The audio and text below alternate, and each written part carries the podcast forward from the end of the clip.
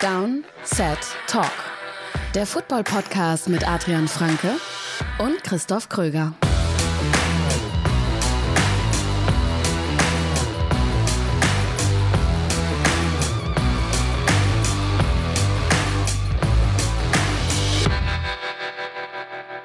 Einen wunderschönen guten Tag, herzlich willkommen zu einer neuen Folge Down Set Talk. Das ist der offizielle NFL-Podcast von RTL und das Ganze mit mir, Christoph Kröger und Adrian Franke. Einen wunderschönen guten Tag. Ich habe gerade ein bisschen gestockt, weil ich mir Weil du meine vorgestellt Begrüßung habe. geklaut hast. Bitte? Weil du meine Begrüßung geklaut hast. Nee, daran habe ich gar nicht gedacht. Nee, ich, ich musste mir gerade vorstellen, gut, dass wir kein Videopodcast sind, weil ich in diesem Intro immer ganz, äh, ganz, ganz ähm, ausdrucksstark mit trommle. Also wie ein Drummer, der gerade, wie so äh, Lars Ulrich, der ja so richtig mitschnaubend dann mittrommelt. Ähm, der Schlagzeuger von Metallica. Äh, so ungefähr sieht das dann auch hier aus, während das Intro läuft. Und dann musste ich kurz schmunzeln, dass ich dachte, ja, diese Videopodcasts werden ja immer mehr. Lassen wir das lieber.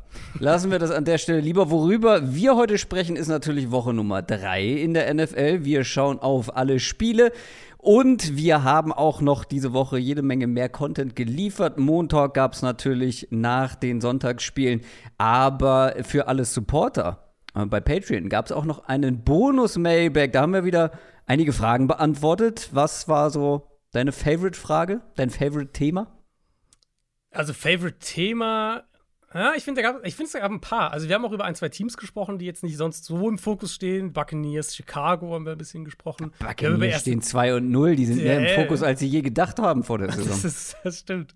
Wir haben über erste Trends gesprochen. Ähm, also, ich glaube, eine ganz gute Mischung. Wir haben über unsere Fantasy-Ligen zumindest kurz Mm. gesprochen.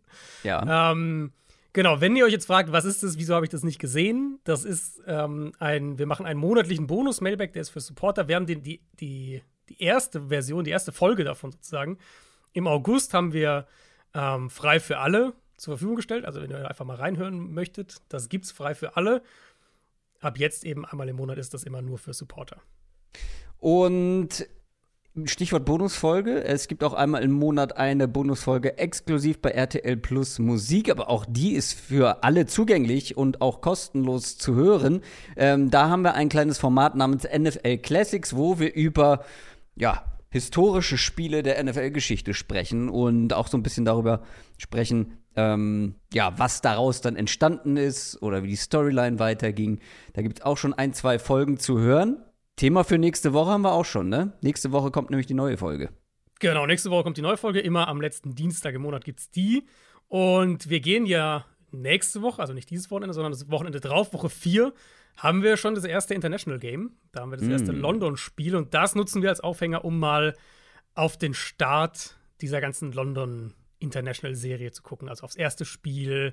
Was ging da so ab damals? Was, ging, was ist da so drumherum passiert? Was war es überhaupt für ein Spiel? Wer stand da auf dem Platz?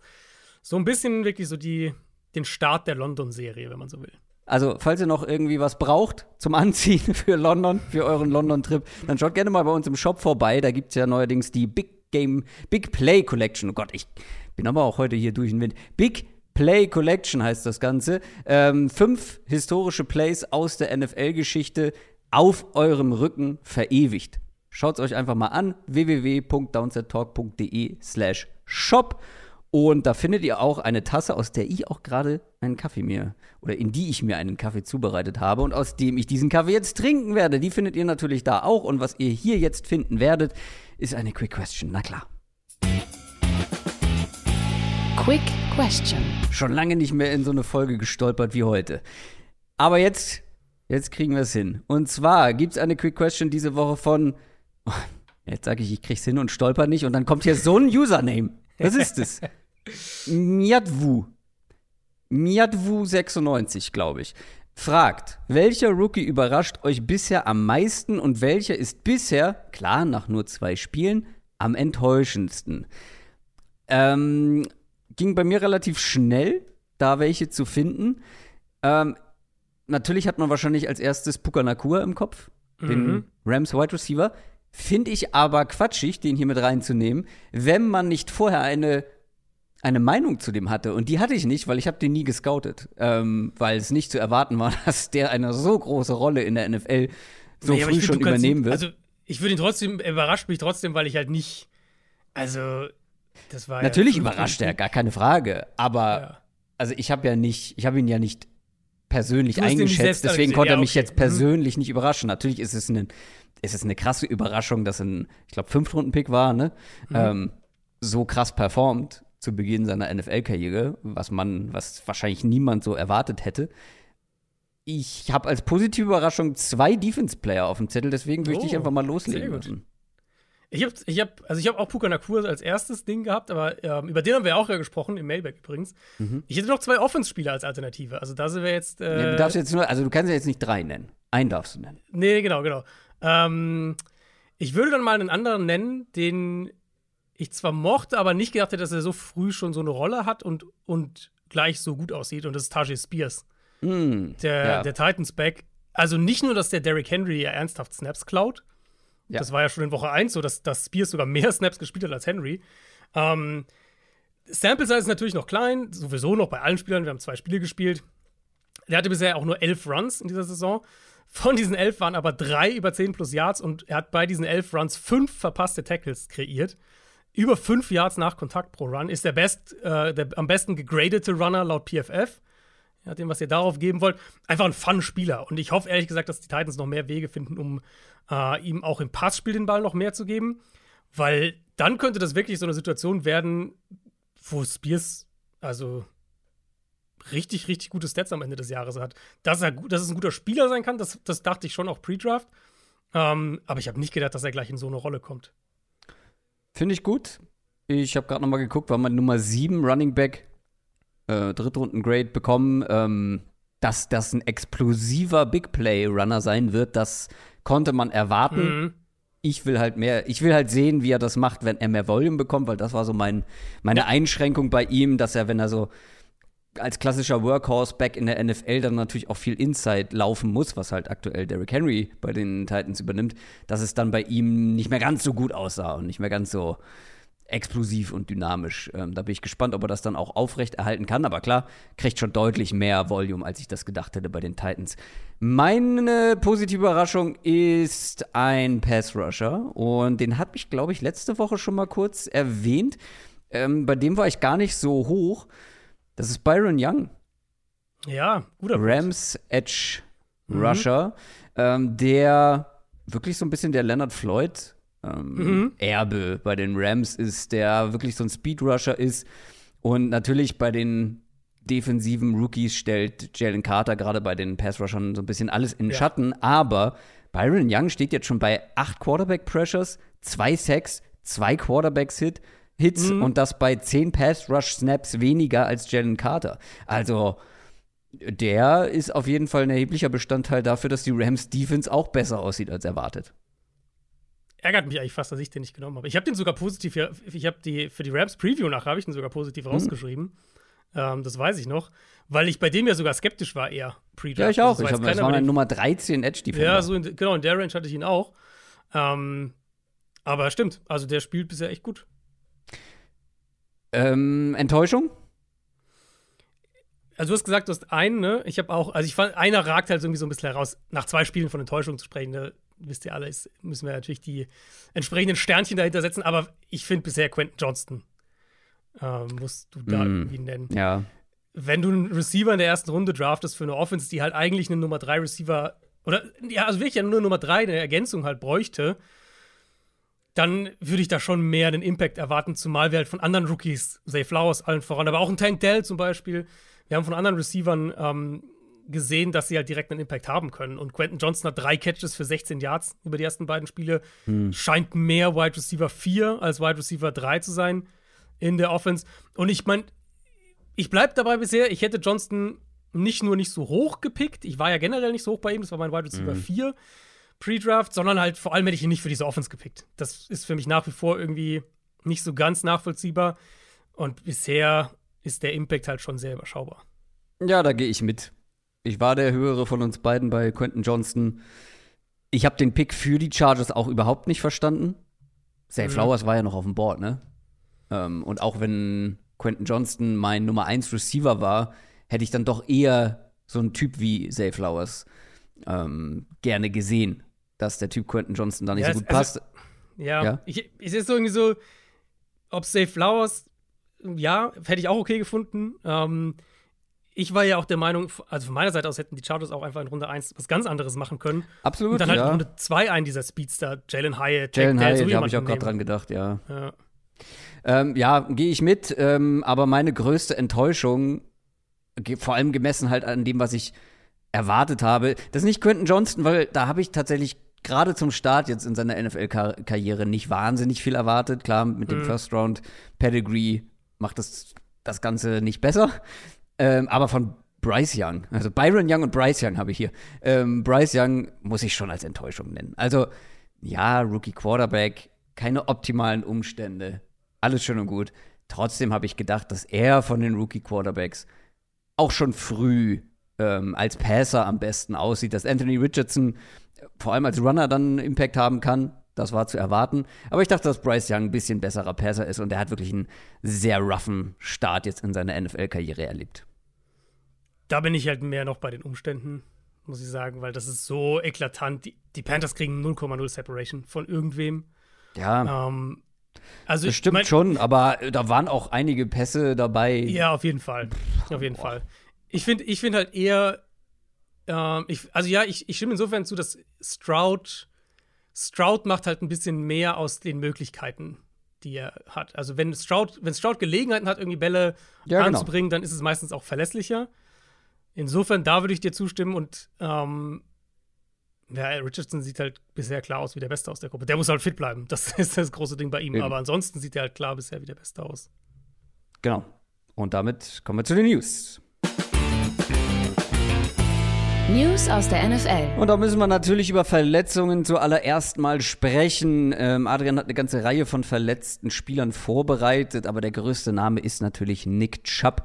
Mehr oder weniger die Lebensversicherung der Browns Offense gewesen, aber jetzt für den Rest der Saison raus. Ja, also ohne zu sehr ins Detail zu gehen, aber es ist eine schwere Knieverletzung, mehrere Bänderrisse. Ähm, natürlich das Saison aus eben für ihn. Es ist on top noch das gleiche Knie, in dem er sich schon 2015 noch im College mehrere Bänder auch gerissen hatte. Der hatte ja schon mal so eine schwere Kniegeschichte. Äh, Super bitter natürlich für ihn. Der hat noch ein Jahr auf seinem Vertrag übrig, ohne irgendwelche Garantien. Man hofft jetzt natürlich, dass Chubb davon zurückkommen, nochmal seine Form erreichen kann. Aber der ist 28 jetzt und ich glaube, dass das nicht leicht wird, ist, denke ich, jedem Ja. klar. Ähm, aus Browns Sicht ist es halt auch ein richtig schwerer Schlag. Also nicht nur ist Chubb nach allem, was man mitbekommt, so einer dieser absoluten Charaktertypen in diesem Lockerroom, Leader, einer wirklich, der, der da auch die, ganz vorne mit dabei ist bei diesem Team, sondern halt diese Offense, die ja sowieso ihre Identität immer noch so ein bisschen sucht, verliert jetzt eine absolut verlässliche Stütze. Und damit kommt es dann noch mehr auf Deshaun Watson und auf das Passing Game letztlich an. Genau, ich habe äh, auch für die Preview noch ein paar Zahlen äh, vorbereitet, wie wichtig Nick Chubb in Sachen Volume einfach Ja. für diese Offense war. Kommen wir später noch mal drauf. Aber er ist ja nicht das einzige Saison aus. Genau, es- also noch? genau, wir haben äh, in Detroit geht's weiter. Detroit mit äh, CJ Gardner Johnson und James Houston, beide erstmal auf IR. Bei Houston ist es ein Knöchelbruch, bei Gardner Johnson wohl ein Brustmuskelriss. Houston könnte vielleicht so in etwa zwei Monaten zurückkommen. Gardner Johnson, das klingt eher nach Saison aus. Und äh, der war halt jetzt über die zwei Spiele so ihre, das, was wir ein bisschen erwartet haben, ihre defensive Allzweckwaffe, Slot, Safety, Box, Blitzer, Coverage, alles gespielt. Und halt auch er wieder, Gardner Johnson wurde echt schnell wohl auch ein Leader in diesem Lockerroom. So jemand, der die, die Energie in dem Team irgendwie auch hoch pusht. Das werden die Lions dann auch zu spüren äh, bekommen. Und mein sportlich, ich denke, wir werden mehr Brian Branch bekommen. Das ist ein, nicht der schlechteste Ersatz, würde ich sagen. Aber ich wollte die beiden halt auch eigentlich viel zusammen auf dem Feld sehen. Und das haben, teilweise haben wir es ja auch schon gesehen. Ich dachte, das könnte halt wirklich- wirklich was sein, was der Lions Defense eine gewisse Flexibilität und, und was sie schwerer ausrechenbar macht. Ähm, ich glaube eben bei Gardner Johnson werden wir es auch abseits der rein sportlichen Qualität merken. Wenn das stimmt, die Berichte, wie sehr der halt ein Leader in diesem Team geworden ist. Und Houston, Rotational Pass Rusher, hatte letztes Jahr als Rookie ja diese Streak von, weiß gar nicht mehr, was waren, sechs Spiele oder sowas, wo wo- jede Woche einen Sack hatte. Ähm, das tut dir halt vor allem für die Tiefe weh. Bei den Panthers auch eine bittere Verletzung mit Shaq Thompson. Genau, Shaq Thompson auch no- nochmal ähnliches Thema, nochmal Leader. Äh, das zieht sich hier durch. zusammen ja mit Frankie Louvu. Eigentlich sollte das ein richtig gutes Linebacker-Duo dieses Jahr werden. Im Zusammenspiel mit einer starken Defensive Line. Da sollte ja so das Herzstück eigentlich dieser Defense irgendwo auch sein. Ähm, Thompson hat sich im Spiel gegen die Saints das Wadenbein gebrochen. Das wird seine Saison aller Voraussicht nach beenden. Und ähm, ja, ist halt bisher eine bittere Saison einfach für Carolina. Wir haben es ja gerade schon, du hast Bryce Young gerade schon herausgestellt. Ich sehe die Gefahr echt so ein bisschen, dass die am Ende wirklich irgendwie einen Top-5-Pick nach Chicago schicken. Das wäre das wär wahnsinnig bitter, aber die Bears würden sich freuen und die Cardinals haben auch noch einen dieser wenigen verbliebenen, mhm. Ähm, erfahrenen Topspieler verloren. Ja. Ähm, Buda Baker. Genau, Buda Baker und auch nochmal eben das Thema, wie gesagt, geht irgendwie durch. Klar, einer der Leader dieses Teams hat ja das Giants-Spiel auch schon verpasst. Also war inactive in dem Spiel. Die Verletzung hat er sich wohl am Freitag im Training zugezogen. Das ist eine Oberschenkelverletzung bei ihm. Ähm, Gernen hat gesagt, dass es wohl kein Riss im Muskel ist. Dementsprechend wird er wahrscheinlich zurückkommen können. Aber da reden wir dann jetzt auch schon von frühestens Ende Oktober. Dann hören wir mal auf mit den Verletzungen. Ein paar kleinere sprechen wir noch in den Previews an.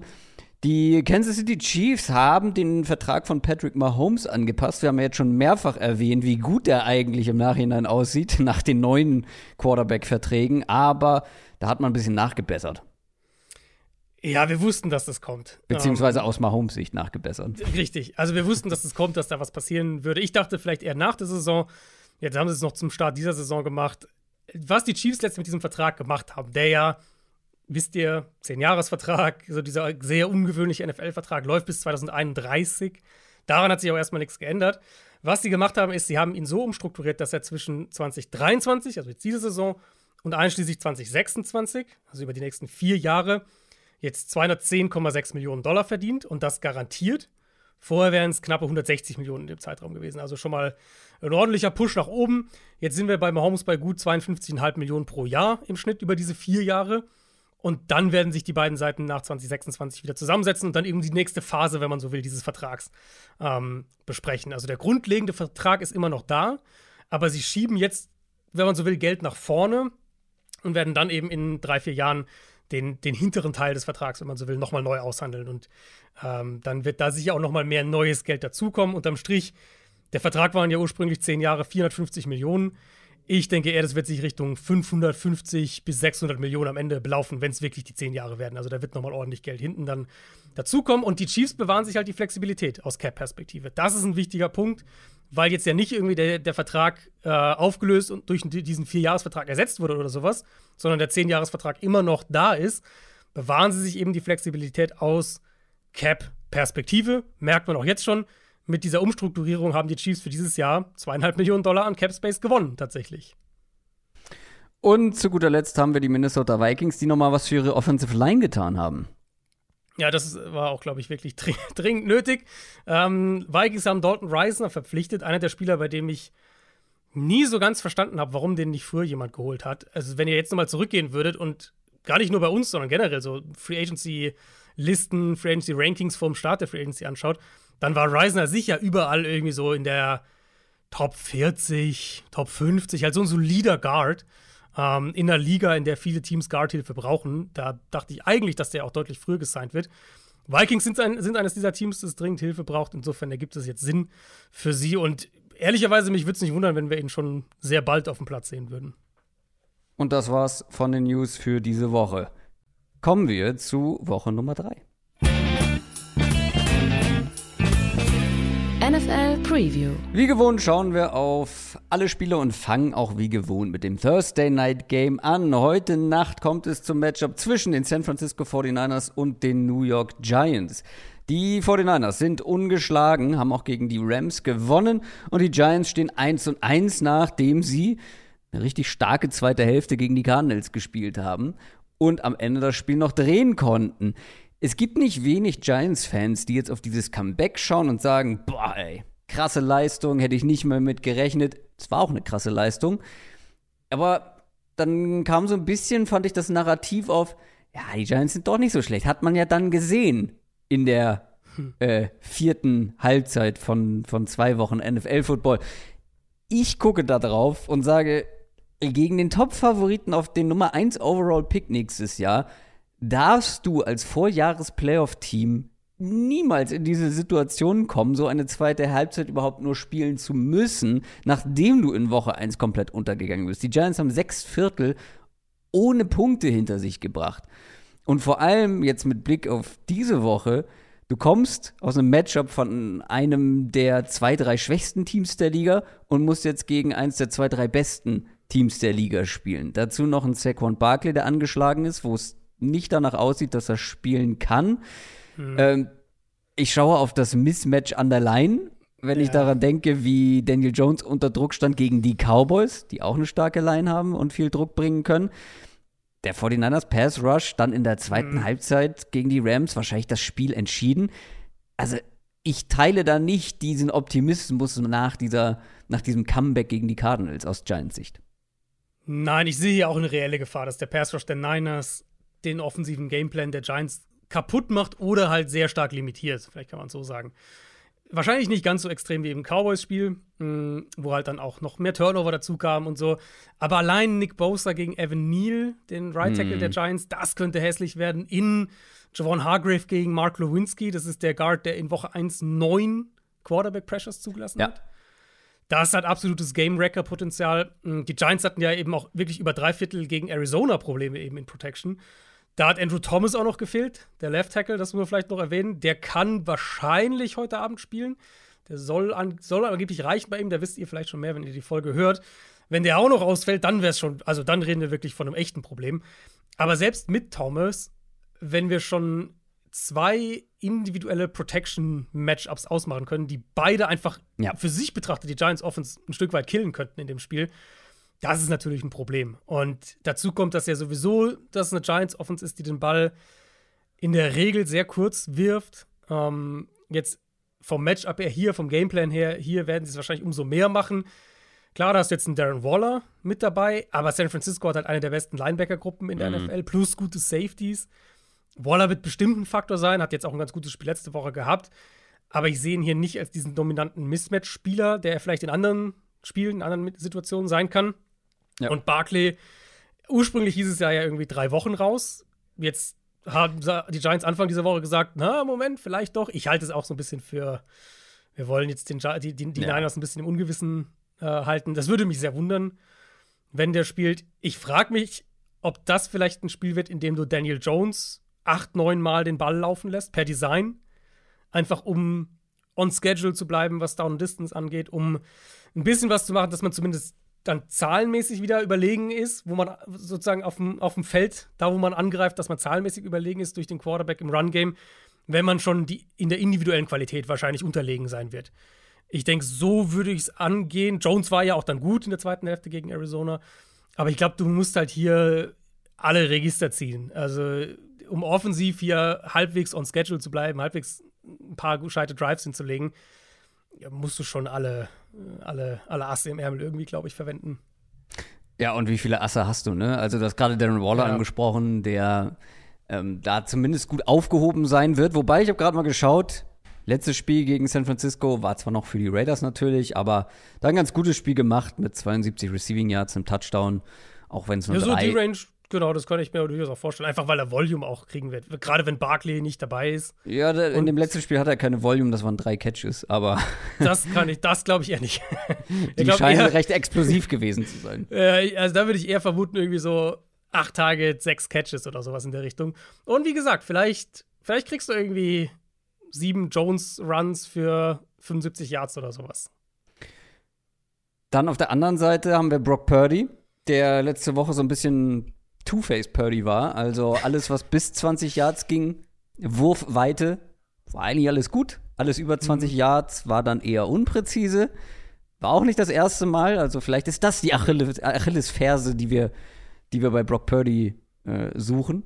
Die, die langen Bälle, die Genauigkeit bei langen Bällen. Äh, bei langen Bällen. Ayuk, Brandon Ayuk, angeschlagen. Auch ein Faktor fürs Passspiel. Ich habe das extra so an den Anfang gesetzt, weil ich einfach gar nicht weiß, ob das dann alles so entscheidend sein wird, weil, und jetzt kommen wir zum eigentlichen Punkt, den ich machen will. Ich weiß halt, also ich weiß halt nicht, wie die, wie die, die das Run-Game der 49ers ja. verteidigen wollen. Ja. Ähm, weil diese Run-Defense der Giants, also die sah letzte Woche vor allem aus, mhm. nicht gut aus. Äh, da sah James Conner aus wie Prime Adrian Peterson. Und jetzt kommt halt eine der stärksten Run-Offenses. Jetzt kommt ein Christian McCaffrey in absoluter Bestverfassung. Gefühlt sah der Mann noch nie so gut aus als reiner Runner. Ja. Und generell die Giants Defense ja schon eher eine Enttäuschung. Deswegen habe ich die Passing Offense der 49ers noch kurz angerissen, aber eigentlich gucke ich hier vor allem aufs Run Game und ja, sehe nichts anderes als eine Mammutaufgabe für die Giants Defense. Ja, und es ist halt so ein Problem, was sich jetzt echt eine Weile schon da bei den Giants hält. Ähm, ich habe das zu McCaffrey mir auch aufgeschrieben. Der wirkt schneller, finde ich auch, als letztes Jahr. Ähm, schneller? Ja, ich finde, wenn der läuft, wirkt es schneller. Der, der sieht schneller aus. Ähm, okay. Hat ja. er, ich habe sogar, ich habe eine Stat dazu gesehen. Ich habe ich hab eine Stat dazu gesehen, dass er tatsächlich bei einem Run letzte Woche ich glaube, seinen schnellsten, äh, da Next Gen Stats trackt es ja, seine schnellste mhm. Geschwindigkeit seit irgendwie drei Jahren oder sowas hatte. Also es stimmt, das, zumindest in einzelnen Runs stimmt es auch. Ähm, ja, bei den Panthers konnte er wahrscheinlich nie so viel Anlauf nehmen. das kann äh, natürlich sein. Weil die Line nie so große Gaps geblockt hat, wer weiß. Das kann sein. Nein, aber er ist halt ein toller Fit, nicht nur als Matchup-Waffe, sondern halt auch als Runner, weil er auch so gut in seinen Reads ist und genau weiß, wo er halt hingeht. Und dann, dann kriegst du halt wirklich diese Runs, wo du das Gefühl hast, der, der weiß halt perfekt, wie jeder Block sich entwickelt und dann dann gleitet er so durch die Defense und, und hat auf einmal einen Turbo noch. Also das sieht schon richtig gut aus. Giants haben 151 Rushing Yards zugelassen gegen Arizona. Ähm, klar, da war ein, ein längerer Josh Dobbs Quarterback-Run dabei. Stimmt. Aber mhm. gerade in der ersten Hälfte hat Arizona die Line of Scrimmage schon, fand ich, teilweise auch klar gewonnen. Ähm, und das ist natürlich kein gutes Zeichen für eine Defense, der, deren Stärke halt eigentlich die Defensive Line ja sein ja, sollte. Ja, klar. Ähm, deswegen bin ich dabei dir. Ich denke, die Niners können den Ball laufen und das ist sehr gut ich traue den Giants hier auch nicht wirklich in Coverage. Brandon Ayuk könnte ja vielleicht ausfallen. Der hat sich an der Schulter verletzt. Ja. Also dann, dann wäre natürlich Outside Receiver schon so ein bisschen limitiert, auch bei San Francisco. Ähm, ein bisschen ist gut, also. Äh, ja, gut, individuell. Ich meine, sie können immer noch über. Sie können über andere Steven Waffen kommen, kommen ja, so, aber genau, Outside Receiver ja. ist dann schon ein Downgrade. Ja. ja, ja, auf jeden Fall. Aber die Quintessenz halt ein Stück weit anhand dessen, was wir bisher gesehen haben, vermute ich nicht, dass die Giants die Niners überhaupt aus ihrer Komfortzone bringen und dann umgekehrt San Francisco halt mit der Defense oder mit dem Run-Game das Spiel kontrollieren kann. Die 49ers sind auch dementsprechend 10 Punkte favorisiert bei den Buchmachern. Ist, ist das sagt einiges. Ja. Ja. Ähm, ja. also ich bin, ich bin gespannt, ob dieses Comeback, ich habe es ja extra Anfang, anfangs so ein, eingeleitet, ob das vielleicht irgendwas freisetzen kann. Ob, also ich kann mir schon vorstellen, dass das auch innerhalb einer Mannschaft was bewirkt, wenn du, mhm. wenn du drei Halbzeiten lang gar nichts geschissen bekommst, also gerade bei einer Offense, und dann so ein Comeback hinlegst. Ähm, ich halte nicht viel von so Aussagen wie der Knoten ist geplatzt, weil so einen Knoten gibt es selten. Aber es kann natürlich schon einfach mental was verändern, dass du ein bisschen selbstbewusster dann in so ein Spiel gehen kannst nach so einer Halbzeit, nach so einem Comeback. Aber es ist halt die denkbar ungünstigste Aufgabe für eben, ja, selbstbewusst in ein Spiel gehen, weil wer gegen die Cowboys halt null Punkte macht, sich gegen die Cardinals schwer tut, sehr, sehr schwer tut über lange Zeit, der dürfte eigentlich gegen, gegen die 49ers kaum eine Chance haben. Ja, ich finde wirklich, das, ähm, das Cowboys-Spiel ist halt eigentlich noch mehr äh, oder, oder würde mir aus Giants Sicht mehr Bauchschmerzen machen als das Cardinals-Spiel.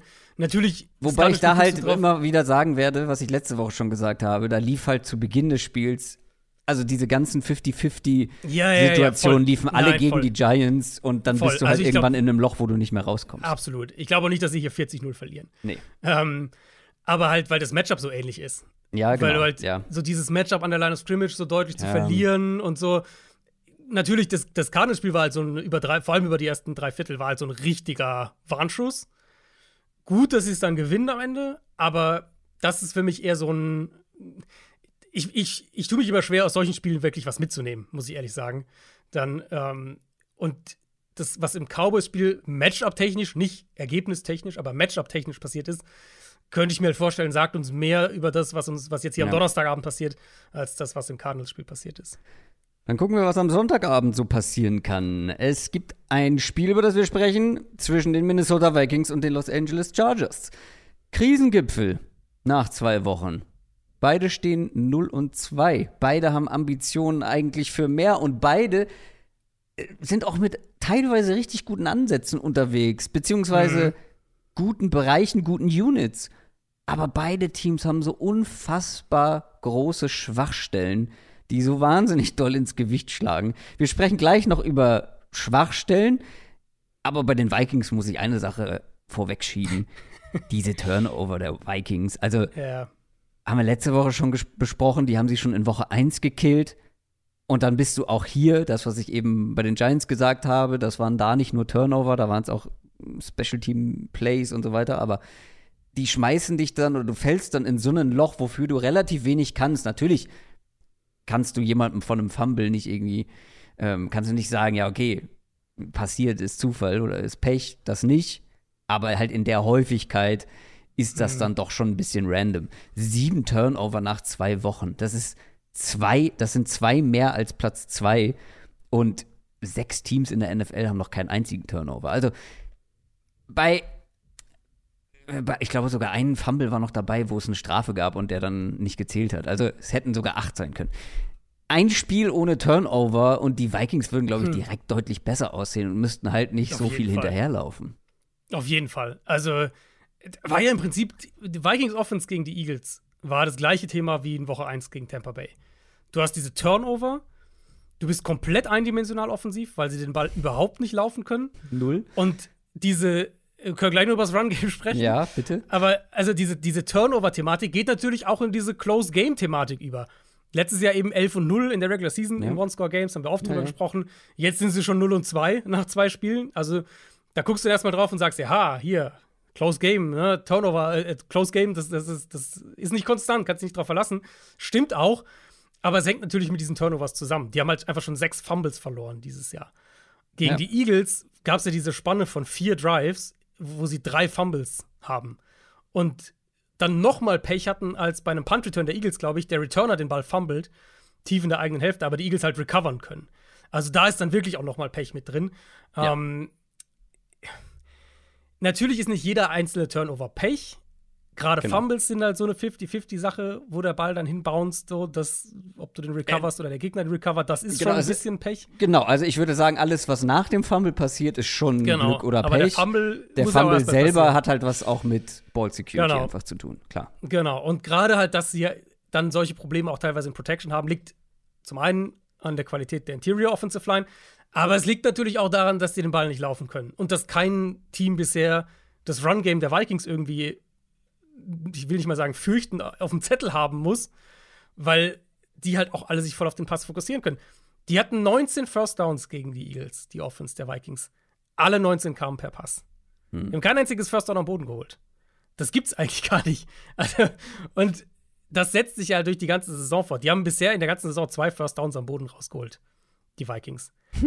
Das Ja. ist eigentlich nicht, also so kannst du eigentlich nicht spielen. Und da, ja, wenn du so, wenn die so eindimensional sind und dann halt noch bei den Fumbles selbst dann Pech haben, dann kommt halt sowas raus wie das, wo sie jetzt stehen. Die, die, dass die Vikings 0 und 2 stellen, ist eigentlich Quatsch.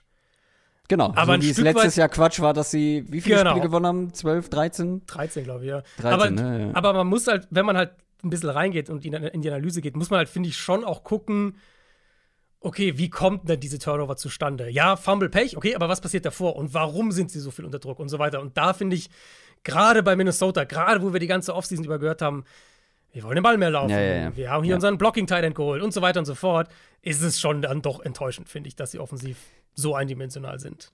Das stimmt ja alles, aber gleichzeitig sollte dieses Matchup den Vikings so ein bisschen in die Karten spielen, weil ich Eigentlich habe ja. von Schwachstellen gesprochen und die Vikings Run Offense ist wahrscheinlich die größte Schwachstelle in diesem ganzen in diesem ganzen Spiel. Gleichzeitig die vielleicht zweitgrößte ist die Chargers Passing Defense. Und deswegen glaube ich, dass das den Vikings ganz gut liegen könnte, weil im Passspiel funktioniert es ja eigentlich. Und nur so konnten sie auch lange in den Spielen bleiben. Ja. Cousins ist gerade auf einer Pace für 6000, über 6000 Passing Yards und fast 750 Pässe. Beides wäre absoluter NFL-Rekord. ähm, also, ich könnte mir vorstellen, dass die Vikings hier wieder den Ball sehr viel durch die Luft bewegen müssen, aber auch können. Ich kann mir auch vorstellen, dass die Vikings Offense sehr gut aussieht, weil jetzt machen wir mal zwei Szenarien. Szenario 1, sie sind wieder so eindimensional und können den Ball nicht laufen. Coverage Unit der Chargers bisher, du hast es gesagt, echt problematisch. Ähm, ich sehe kein wirkliches Szenario, in dem sie Jefferson verteidigt kriegen. Vielleicht haben sie eine, eine Antwort, eine individuelle Antwort für Addison.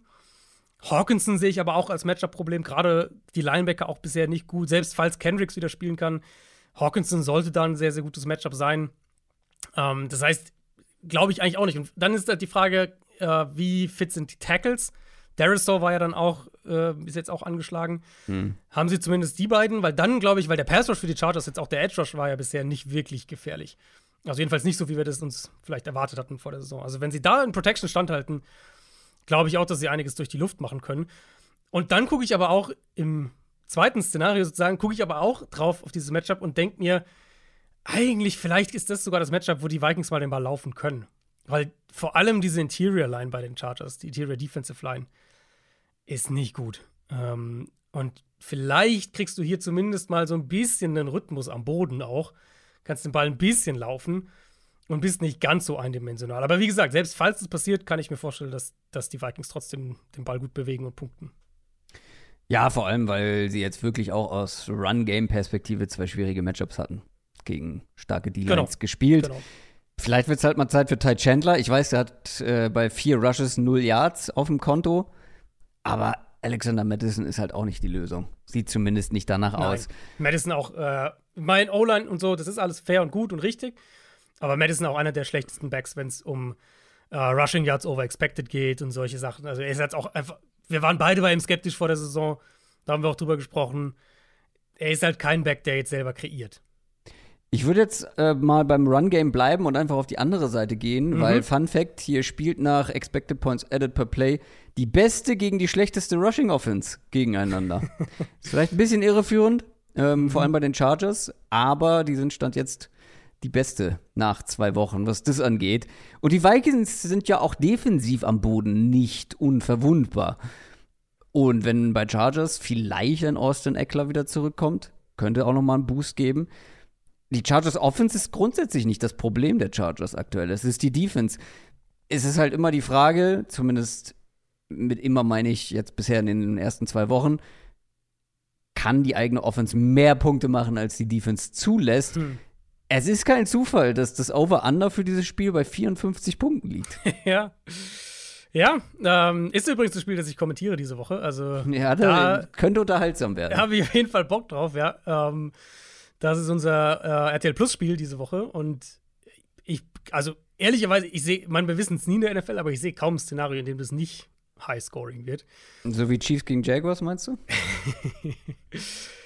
also, wenn die Chargers uns eine Sache bisher unter Kellen Moore gezeigt haben, dann ist es ja, dass sie den Ball halt laufen können, wenn es die gegnerische Front zulässt. Titans war das Matchup dann wieder anders, sodass sie da auch wirklich mehr tief im Passspiel gegangen sind. Also, ne, sie haben bisher in den ersten beiden Spielen da attackiert, würde ich sagen, wo es der Matchup-Gameplan halt diktiert. Und das ist ja erstmal gut. Das ist erstmal eine gute Sache.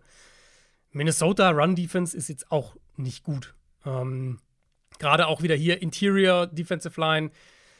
Dieses überschaubar. Es war ja gegen die Eagles auch letztlich so, mhm. dass sie dann am Ende, als die Eagles halt den Ball einfach nur noch laufen wollten, konnten sie das nicht stoppen. Was man gegen Minnesota jetzt eher nicht bekommt, sind diese vorteilhaften Run-Looks. Dafür spielt Brian Flores die Box auch zu aggressiv. Gleichzeitig haben wir jetzt gegen Tennessee eben gesehen, dass die Chargers, wenn sie halt dann mehr Matchups anderweitig haben, dass sie halt vertikal gehen auch im Passspiel. Und, und diese 1 gegen 1 Gelegenheiten werden sie, denke ich, bekommen gegen die Vikings. Die Vikings Secondary bisher war eigentlich okay. Aber wenn die Chargers diese Matchups haben, dann müssen sie halt ähnlich wie das die Eagles geschafft haben, diese 1, 2, 3 Big Plays durch die Luft auch treffen. Und wenn du die triffst, dann bist du schon mal auf einem ganz guten Weg. Ähm, ich kann mir nicht vorstellen, dass die Vikings ohne Blitzing viel Druck auf Herbert machen können. Aber das tun sie ja gerne. Machen sie sowieso, genau. Ähm, ich weiß halt nicht, ob ich meinen Gameplan gegen Herbert um, um einen Blitz-Heavy-Ansatz aufbauen will. Wenn du es situativ machst, so wie die Dolphins nee. gemacht haben, dann spät im Spiel, wie die Titans es teilweise gemacht haben, dann kannst du damit also, auf jeden Fall erfolgreich sein. Aber. Die haben ja nichts anderes gemacht gefühlt als geblitzt. Gegen die Eagles, oder? Also zumindest die Vikings, ja, ja, die Vikings, ja. ja, genau, die Vikings blitzen auf jeden Fall. Aber das ist halt meine Sorge, wenn der Gameplan generell, wenn du ins Spiel reinkommst und dein Gameplan ist, wir blitzen und blitzen und blitzen, das kann halt dann böse nach hinten losgehen in dem Matchup. Ich finde es sehr bezeichnend, ähm, dass die Buchmacher hier nicht nur so ein hohes Over-Under haben, also erwarten, dass viele Punkte fallen, sondern auch keinen Favoriten. Ja. Stand jetzt. Habe ich auch gesehen. Even steht da bei den Buchmachern. Es gibt keinen Favoriten. Ähm, ich, also, ich sehe halt bei einem Team zwar Unvermögen in manchen Bereichen, aber halt vor allem sehr viel Pech bei den Vikings. Mhm, ja. Ich meine, die haben zweimal über 360 Offensive Yards kreiert und holen da 48 Punkte in zwei Spielen raus. Die Cowboys haben mit 100 Yards weniger 40 Punkte in einem Spiel gemacht. Kannst du nicht vergleichen, aber nur mal so als, ähm, als Beispiel. Die Vikings mit zwei oder weniger Turnovern gewinnen das Spiel, glaube ich. Die meinst, wenn Passing Defense der Chargers weniger, ist zu löchrig. Wenn sie zwei oder weniger Turnover haben. Äh, Generell die Passing Defense, glaube, kreiert nicht den Druck, den wir erwartet haben Mhm. und ist dann dahinter werden sie, glaube ich, mit der Receiver-Qualität der Vikings ein bisschen überfordert sein. Kirk Cousins sieht gut aus. Wenn die Turnover bei zwei oder halt weniger liegen, gewinnen sie das. Ich bin auch Tendenz leicht Minnesota mit dem Zusatz, dass falls die O-Line, falls ein Christian Darisaw entweder gar nicht spielen kann oder offensichtlich angeschlagen ist und die Vikings nicht nur den Ball nicht laufen können, sondern auch noch in Protection Probleme kriegen, dann gehe ich mehr Richtung Chargers. Aber Stand jetzt bin ich auch leicht bei Minnesota. Die Cleveland Browns spielen gegen die Tennessee Titans. Zwei 1 und 1 Teams nach zwei Wochen. Die Browns haben gegen die Steelers verloren, die Titans haben gegen die Chargers gewonnen. Direkt mal vorweg. Ich glaube, das wird nichts für Football-Feinschmecker. Oder für Offensivfanatiker. Hm. Ähm, ich meine, wir haben, wir haben es oft erwähnt. Es gibt ein Szenario, in dem Deshaun Watson zum Problem für die Browns wird. Weil, das haben wir zum Beispiel in der Division Preview gesagt, wenn er das, was er letzte Saison, Ende letzter Saison gezeigt hat, nachdem er reinkam, jetzt nicht die, die Rusty-Version, die eingerostete Version von Deshaun Watson war, sondern halt der neue Deshaun Watson, wenn das der neue Standard ist. Und nach diesen zwei Wochen muss man halt sagen, es sieht halt eher aus wie der neue Standard, weil es sieht kein Stück besser aus. Hm.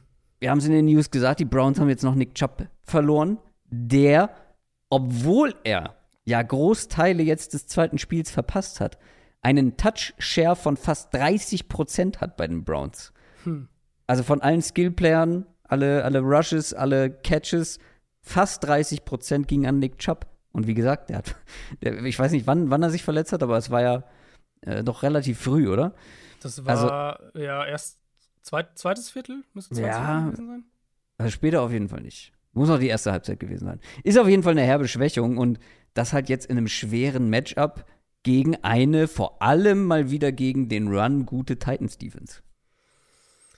Ja, ich habe es mir so aufgeschrieben. Ich glaube, abgesehen von McCaffrey bei den Niners und selbst da weiß ich es nicht. Weiß, habe ich frage mich echt, ob eine Verletzung von einem Running Back eine Offense stärker in, in eine Identitätskrise bringt als das von Chubb. Also dafür waren die 49ers auch ohne Christian McCaffrey zu Genau. gut. Genau, das denke ich halt auch. Ich meine, es würde sie schon natürlich schwächen, aber Klar. sie würden halt immer noch ein, wahrscheinlich ein gutes Run-Game aufs Feld bringen. Ähm, was natürlich in Cleveland auch daran liegt, dass die Offense eben, haben es ja in News schon kurz gesagt, immer noch so ein bisschen das sucht, was sie eigentlich sein wollen bei diesem Versuch. Ja, in erster Linie besser. Ja, ja, das stimmt. Aber sie versuchen halt immer noch diesen Kompromiss irgendwie zu treffen zwischen Stefanskis Offense, für, für die diese Offense ja vom Kader her auch eigentlich in weiten Teilen zusammengebaut wurde, und dem, was Watson am ehesten liegt. Und jetzt kommt halt noch eine ganz neue Ebene da oben drauf, weil ohne Chubb halt ein Teil der Baseline einfach verloren geht, die sowieso schon Mhm. wackeliger wird, je mehr du dich halt von Stefanskis Philosophie entfernst und so ein bisschen zwischen, zwischendrin irgendwie dich befindest. Das heißt, jetzt kommen sie in ein offensiv, in, einfach in gefährlich Fahrwasser, glaube ich, wo halt noch mehr über Watson kommen muss, der immer noch inkonstant ist in seinem ganzen Spiel. Mhm. Pocket Management, Accuracy, Decision Making, einfach inkonstant ist. Und dann, wie du gesagt hast, Titans Front, die wird dieser Browns O-Line sowieso Probleme bereiten. Auch da sehen wir, finde ich, dass diese Line eher für die Offense gebaut ist, die Stefanski spielen möchte, weil im reinen Dropback-Passing-Game gibt es schon auch ein paar Wackler. In Protection jetzt mit Devon Jones auf der rechten Seite sowieso noch ein Faktor, äh, den man im Hinterkopf haben muss. Und Tennessee wird wahrscheinlich Cleveland sehr eindimensional machen können. Und der Pass Rush der Titans ist halt einfach deutlich besser als letztes Jahr. Das haben wir jetzt auch schon gesehen in dieser Saison. Deswegen, ja, ich. Also, ich weiß nicht, ob Cleveland offensiv hier wahnsinnig viel macht. Ich bin Die ich Matchups, würd- die Matchups für die Receiver sind eigentlich gut. Das sollte man vielleicht Ja. noch sagen. Die Matchups für die Receiver sind eigentlich nicht schlecht für Cleveland. Aber ich, ja, ich habe echt so ein bisschen Zweifel da bei der Offense. Ich würde so gern in die Zukunft spulen können, um zu gucken, ob sich das bewahrheitet, was ich so langsam befürchte, dass das eine der schlechtesten strategischen Entscheidungen einer Mhm. NFL-Franchise werden könnte. Weil der, also diesen Spieler mit der Vorgeschichte für die Menge an Geld für eine Offense, die eigentlich ganz anders aufgebaut ist, zu verpflichten, könnte wirklich so krachend scheitern. Aber soweit ist es noch nicht. Geben wir dem Ganzen noch mal ein bisschen Zeit, aber das Matchup wird schwierig. Der Lichtblick für Browns-Fans ist eher auf der anderen Seite des Balls. Ja. Die Defense liefert. Wäre die Offense nicht so schlecht, würden die locker 2 0 stehen. Die Titans Offense hatte gegen die Chargers jetzt im letzten Spiel so ein kleines Revival, wirkte so ein bisschen wie Vintage Titans auf mich. Lange Mhm. Drives, viele Runs, viel Play Play viele. Yards, genau. Ähm, aber haben sie auch die Mittel, damit es gegen diese Browns Defense reicht? Also, ich glaube, das Ding hier in dem Spiel ist, dass äh, beide Offenses den Ball nicht kontinuierlich bewegen werden. Und dann halt die Frage ist, welche Offense vielleicht ein, zwei Big Plays mehr macht oder welche Defense vielleicht die ein, zwei Big Plays mehr macht. Deswegen meinte ich nichts für Football-Feinschmecker. Ja, also zumindest nicht, wenn man eine Offense. Äh, Ja, klar, aus Defense Sicht, aber das wird immer gesagt, wie viele gibt es wirklich davon? Wie viele gibt es wirklich, die vorm Fernseher sitzen? und, Oh, war das, oh, war das eine gute Defense. Ho. Ah, ja, gibt's schon ein paar. Und Es ich gibt mein, schon ein paar, aber, aber ich würde gerne mal die Leute fragen, also ich habe auch was übrig für, für gute Defenses und vor allem für einen guten Pass Rush und so weiter. Aber trotzdem sehe ich halt lieber ein punktreiches Spiel. Ich glaube, hier könnte es halt insofern unterhaltsam sein, weil es wahrscheinlich echt kracht an der Line of Scrimmage auf beiden Seiten. jeweils. Dann wiederum, dann sehen wir halt so ein bisschen, also Steelers gegen Browns war auch in, auf eine ganz eigene Art unterhaltsam. Ja, ja. Ähm, ich, also ich fand es aus Titans Sicht schon ermutigend, ein Stück weit das zu sehen, dass sie halt das immer noch können. Das, was du gerade beschrieben hast, eben ein bisschen laufen, Play-Action-Shots und so. Wenn die Browns wieder viel in Man-Coverage spielen, auch ein bisschen Single-High-Coverages anbieten, was sie wahrscheinlich machen, dann wird es Gelegenheiten geben. Ähm, und dann wird es da auch bestimmte, also wird es auch Möglichkeiten geben, mal so ein, zwei Shots reinzubringen. Das glaube ich schon. Das Problem für die Titans wird halt sein, dass die Defensive Line der Browns gegen die Offensive Line der Titans, also wenn wir so Unit-Matchups ranken würden für diesen Spieltag, ich glaube, das wäre in der Top 3 auf jeden Fall mit dabei, was die einseitigsten Matchups angeht.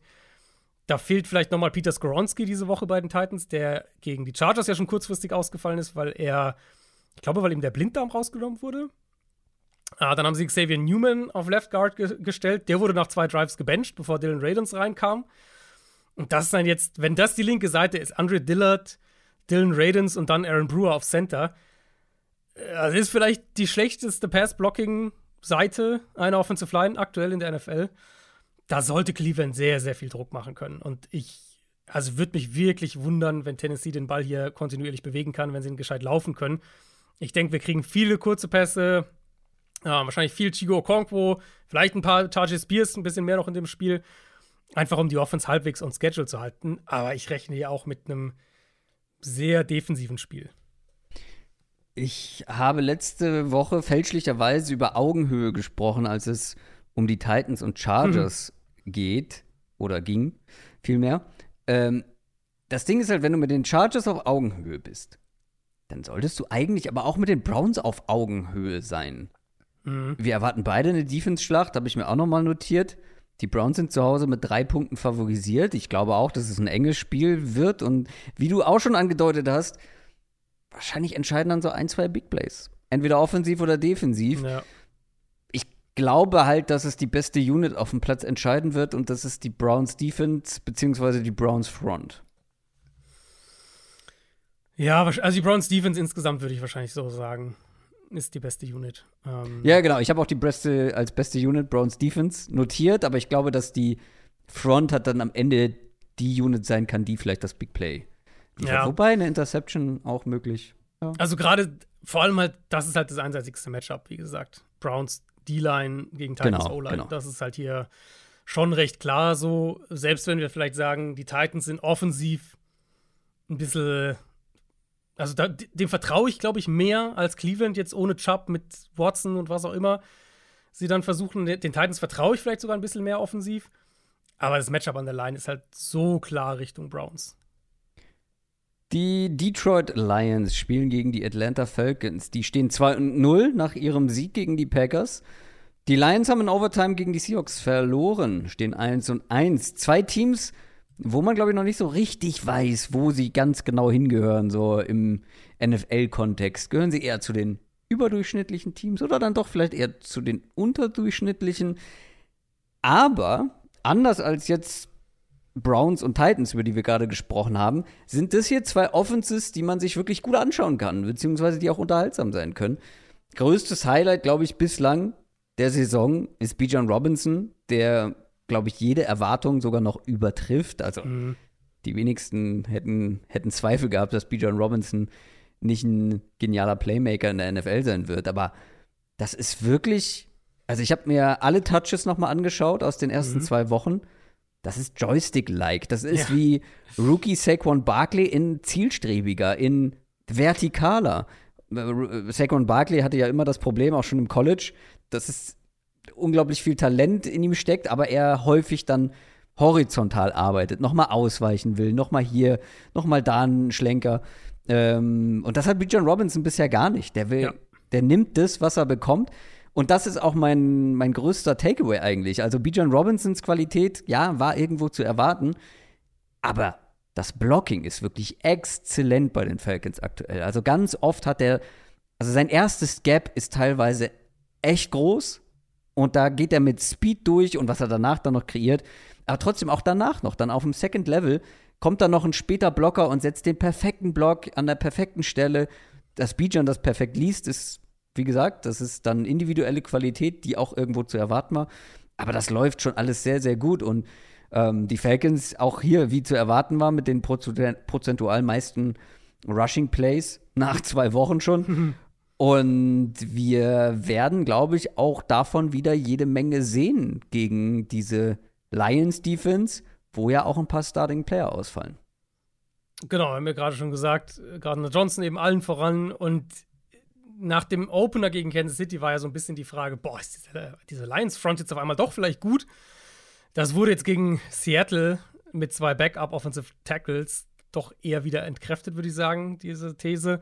Also Aiden Hutchinson ist gut, ja.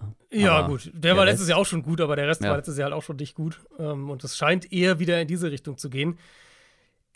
Ich, also, ich habe halt echt Zweifel, dass die Lions das Run-Game einfach stoppen können. Gegen ja. Seattle hat zumindest das einigermaßen funktioniert. Aber Falcons natürlich eine komplett andere Geschichte. Sagen. Vom, vom, ja. vom Run-Blocking her ja. enorme Qualität, hast du gesagt. Bijan, absolut spektakulär, was der bisher spielt. Ähm, der hat auch jetzt schon über vier Yards, ich glaube fast viereinhalb Yards nach Kontakt pro Run. Hat auch schon sechs Forced Miss Tackles. Die Runs sind natürlich absolut spektakulär und dieser Lions Front vertraue ich einfach nicht. Ich, ich denke, dass Atlanta an der Line of Scrimmage auf der Seite des Balls relativ klar gewinnt und dass die Falcons den Ball halt dann letztlich sehr, sehr gut laufen können. Die Frage ist eben immer, was passiert, wenn sie werfen müssen. Das ist mhm. also das Thema. Und gegen die Lions ähm, wirst du früher oder später schon werfen müssen. Das, genau, das kann halt passieren, genau. Die machen halt ihre Yards und Punkte. Genau, das ist halt die Frage. Kriegst du das so dominant mit dem Run-Game hin, dass du dem entgehen kannst, weitestgehend? Oder haben wir irgendwie eine zweite Hälfte, in der du auf einmal sagst, okay, jetzt müssen wir ins Dropback-Passing-Game gehen? Und da würde ich halt sagen, die Packers haben Desmond Ritter ja super aggressiv geblitzt. Die haben ihn fast bei der Hälfte seiner Dropbacks geblitzt. Problem war, dass Ritter gegen den Blitz viel besser war, als wenn er nicht geblitzt wurde. Hm. Über 11 Yards pro Pass gehabt gegen den Blitz, 80% Completions, 166 Yards und auch sein einziger Touchdown in dem Spiel kam gegen den Blitz. Ähm, Lions ja auch eine Defense, die gerne blitzt. Gegen Seattle jetzt auch das wirklich häufiger gemacht. Ähm, wir haben aber in Woche 1 eben gesehen, dass sie das durchaus auch flexibler machen können. Und ich glaube, der Ansatz gegen, gegen diese Desmond Ritter Falcons Offense muss sein, dass du ihm keine einfachen Pässe anbietest, sondern ja. ihn halt zwingst, den Ball zu halten, zum zweiten, zum dritten Read zu kommen und dann viele positive Plays zu machen, wenn sie mal den Ball werfen müssen. Weil mhm. das ist natürlich die erste Aufgabe, du musst sie erstmal dazu bringen, den Ball überhaupt zu werfen. Und da, wenn es dazu kommt, habe ich immer noch ziemliche Zweifel für die Falcons und, und bin da immer noch skeptisch. Aber dazu muss es halt auch erstmal kommen. Wenn wir auf die andere Seite schauen, müssen wir auch über ausfallende Starting Player sprechen bei den Lions. Ja. Ähm, Taylor Decker, ich glaube, war jetzt kein Starter, aber fällt aus. Doch, und Watai, war Starting, Starting Left Tackle, ja. Ach, tatsächlich. Äh, hier in meinem Depth Chart wird er nämlich als zweite Wahl angezeigt. Aber gut, ähm, dann sind sogar zwei Offensive Linemen. Mit Vatai ja auch noch einer, der, der sehr wahrscheinlich ausfallen wird. David Montgomery angeschlagen, der Running Back. Amon Ross St. Brown angeschlagen. Ich denke aber, dass der spielen wird. Ich glaube, da waren es mhm. nur Krämpfe. Ähm, das ist trotzdem aber eine etwas dezimierte Offense, die ja auch, ja, wo viel dann auch von der Offensive Line abhängt. Und diese Offense gefällt uns ja auch. Äh, haben wir auch schon drüber gesprochen. Ich glaube, im Montalk war es Kreativität, Aggressivität, mhm. die Big Plays, die sie haben. Aber es ist halt auch eine Offense, die so ein paar Mängel hat, der eine gewisse Baseline fehlt. Glaubst du, da können die Falcons ähm, ansetzen, vor allem auch hier mit Blick auf die, auf die Line? Und treffen halt hier auf eine sehr physische Falcons-Front. Also genau. die Letz letzte Woche gegen Seattle war halt ein gutes Matchup, wenn du schon mit einer äh, ja, dezimierten Offensive Line ran musst. Äh, Decker wahrscheinlich, also klingt so, als würde der eher nochmal ausfallen, jetzt am Knöchel verletzt. Ja. Die haben ja, was sie letzte Woche gemacht haben, ist eben Penny Sewell dann von rechts nach links ziehen. Ja. Und Matt Nelson auf Right Tackle, das hat gegen Seattle funktioniert. Ich weiß nicht, ob es gegen die Physis äh, funktioniert, die Atlanta mitbringt. Zumal halt innen dann echt problematisch werden kann. Mit Calais Campbell, mit David Onyemata, Grady Jarrett natürlich. Und da eben weiter, denkt nicht, dass der spielt. Montgomery ist natürlich nicht nur ihr primärer Runner, sondern auch ihr bester Passblocker, was die Running Backs angeht. Das könnte schon ein bisschen heikel werden. Ich denke, dass wir einen Gameplan von Detroit kriegen, der vielleicht ein bisschen weniger ums Run-Game aufgebaut ist, als man das sonst von ihnen kennt. Und stattdessen mehr übers Kurzpassspiel kommt. Einfach um dieses Matchup so ein klein wenig zu entkräften. Ähm, und weil ich glaube, dass Atlanta da auch angreifbar ist. Jamie Gibbs haben wir letzte Woche gesehen, war deutlich mehr ins Passspiel involviert. Zwei Tage zum Woche 1, dann waren es neun letzte Woche. Er ist ihr explosivster Spieler für das Quick Game. St. Brown sowieso eine Bank, was das angeht. Um, ähm, und wenn man sich die Packers Offense letzte Woche anschaut gegen, gegen Atlanta, was die ja auch viel konnten, war eben da underneath zu attackieren. Und das erwarte ich eigentlich von den Lions auch. Und wenn sie dann offensiv den Ball eben durch die Luft bewegen können, dann sehe ich auch immer das Potenzial für Detroit, dass sie halt diese 1, 2, 3 Big Plays hinkriegen, genau. weil sie das meistens schaffen. Deswegen glaube ich schon, dass sie den Ball da bewegen können, aber ich glaube auch, dass das durchaus. Also ich rechne hier eigentlich mit einem engen Spiel, weil wenn die, mhm. wenn die Lions halt nicht über ihre Line kommen können, was ich hier jetzt mal, wenn wir mit den Ausfällen kalkulieren und gucken, was Atlanta defensiv hat, zumindest nicht denke, dass sie da an der Line of Scrimmage klar gewinnen, Detroit, dann kommt es halt mehr was Passspiel und dann können wir immer noch sagen, Matchups, ja, Sam Laporta und Jamir Gibbs und St. Brown, die haben die Waffen im Kurzpassspiel. Das ist ja auch viel, so haben sie es ja zusammengebaut. Aber das ist natürlich, das sind dann auch zähe und, und, und mühsame Drives, wenn du so permanent den Ball das Feld runter bewegen musst. Ein weiser Mann hat mal gesagt, bei engen Spielen geh mit dem besseren Quarterback. Fair. Den haben definitiv Jared, die Lines hier, ja. Das ist Jared Goff und Detroit ist auch mit dreieinhalb Punkten bei den Buchmachern favorisiert. Ich halte sie einfach für das insgesamt dann doch noch etwas bessere Team. Die Ausfälle können wirklich das Pendel in die andere Richtung schwingen lassen. Mhm. Trotzdem würde ich hier aber schon mit dem besseren Quarterback, mit der besseren Passing Offense gehen. Das einzige Szenario ist das, was du angesprochen hast, wenn die Falcons wirklich so dominant im Run-Game sind, dass die Lions einfach ja, keine Luft zum Atmen haben sozusagen, kaum an den Ball ja. kommen, weil die Drives der Falcons so lange bedauern und die jedes Mal punkten, äh, weil sie konstant den Ball übers Feld bewegen können. Das ja, aber ganz so dominant schätze ich sie dann doch noch nicht ein. Nee, da gehe ich auch mit. Zumal eben, sobald du, sobald du Atlanta halt in längeren Down-Distance-Situationen hast ja. oder, oder sie halt in Situationen hast, wo sie den Ball werfen müssen, äh, da habe ich echt noch gar kein Vertrauen einfach. Kommen wir zu den Green Bay Packers. Die spielen gegen die, die langsam. Gegen die New Orleans Saints. Nächstes Duell auf vermeintlicher Augenhöhe, habe ich mir hier notiert. Die Saints stehen 2-0 nach einem Sieg gegen die Panthers. Die Packers haben knapp gegen die Falcons verloren, 1 und 1. John Love hat ja relativ viel Lob bekommen nach Woche 1, auch von uns. Woche 2, da stehen dann im Boxscore drei Touchdown-Pässe, aber es war ja trotzdem insgesamt eine doch eher enttäuschende Vorstellung. Keinen Ball über 20 Yards gebracht, nur zwei über 10 Yards gebracht, dann die Chance im letzten Drive gehabt, dieses Spiel zu gewinnen und die Packers-Fans sind das eigentlich gewohnt, äh, egal wie viel Zeit noch auf der Uhr sind, dass dann nochmal ein erfolgreicher Drive kommt mit Aaron Rodgers.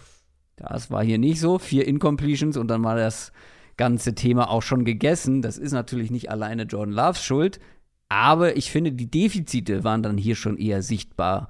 Die mangelnde Qualität in Sachen Playmaker zum Beispiel, mhm. dass Jordan Love dann halt noch nicht auf dem, auf dem Niveau ist, das dann alleine zu schultern. Vielleicht kommt ein Christian Watson zurück, der Wide Receiver. Vielleicht kommt ein Aaron Jones zurück. Das wäre mhm. auf jeden Fall sehr, sehr hilfreich. Aber worauf ich eigentlich hinaus will, ist, solche Playmaker wirst du halt, glaube ich, hier in diesem Duell brauchen, weil das wird nicht gleich gegen diese Saints Defense. Ja. Die war vor allem gegen den Pass gut, weil der Pass Rush da ist, ähm, weil ein Marshawn Lattimore zumindest zwei richtig gute Spiele hatte, mal wieder aussieht wie ein richtiger Top Corner. Das wird ein ganz schönes Brett für Jordan Love.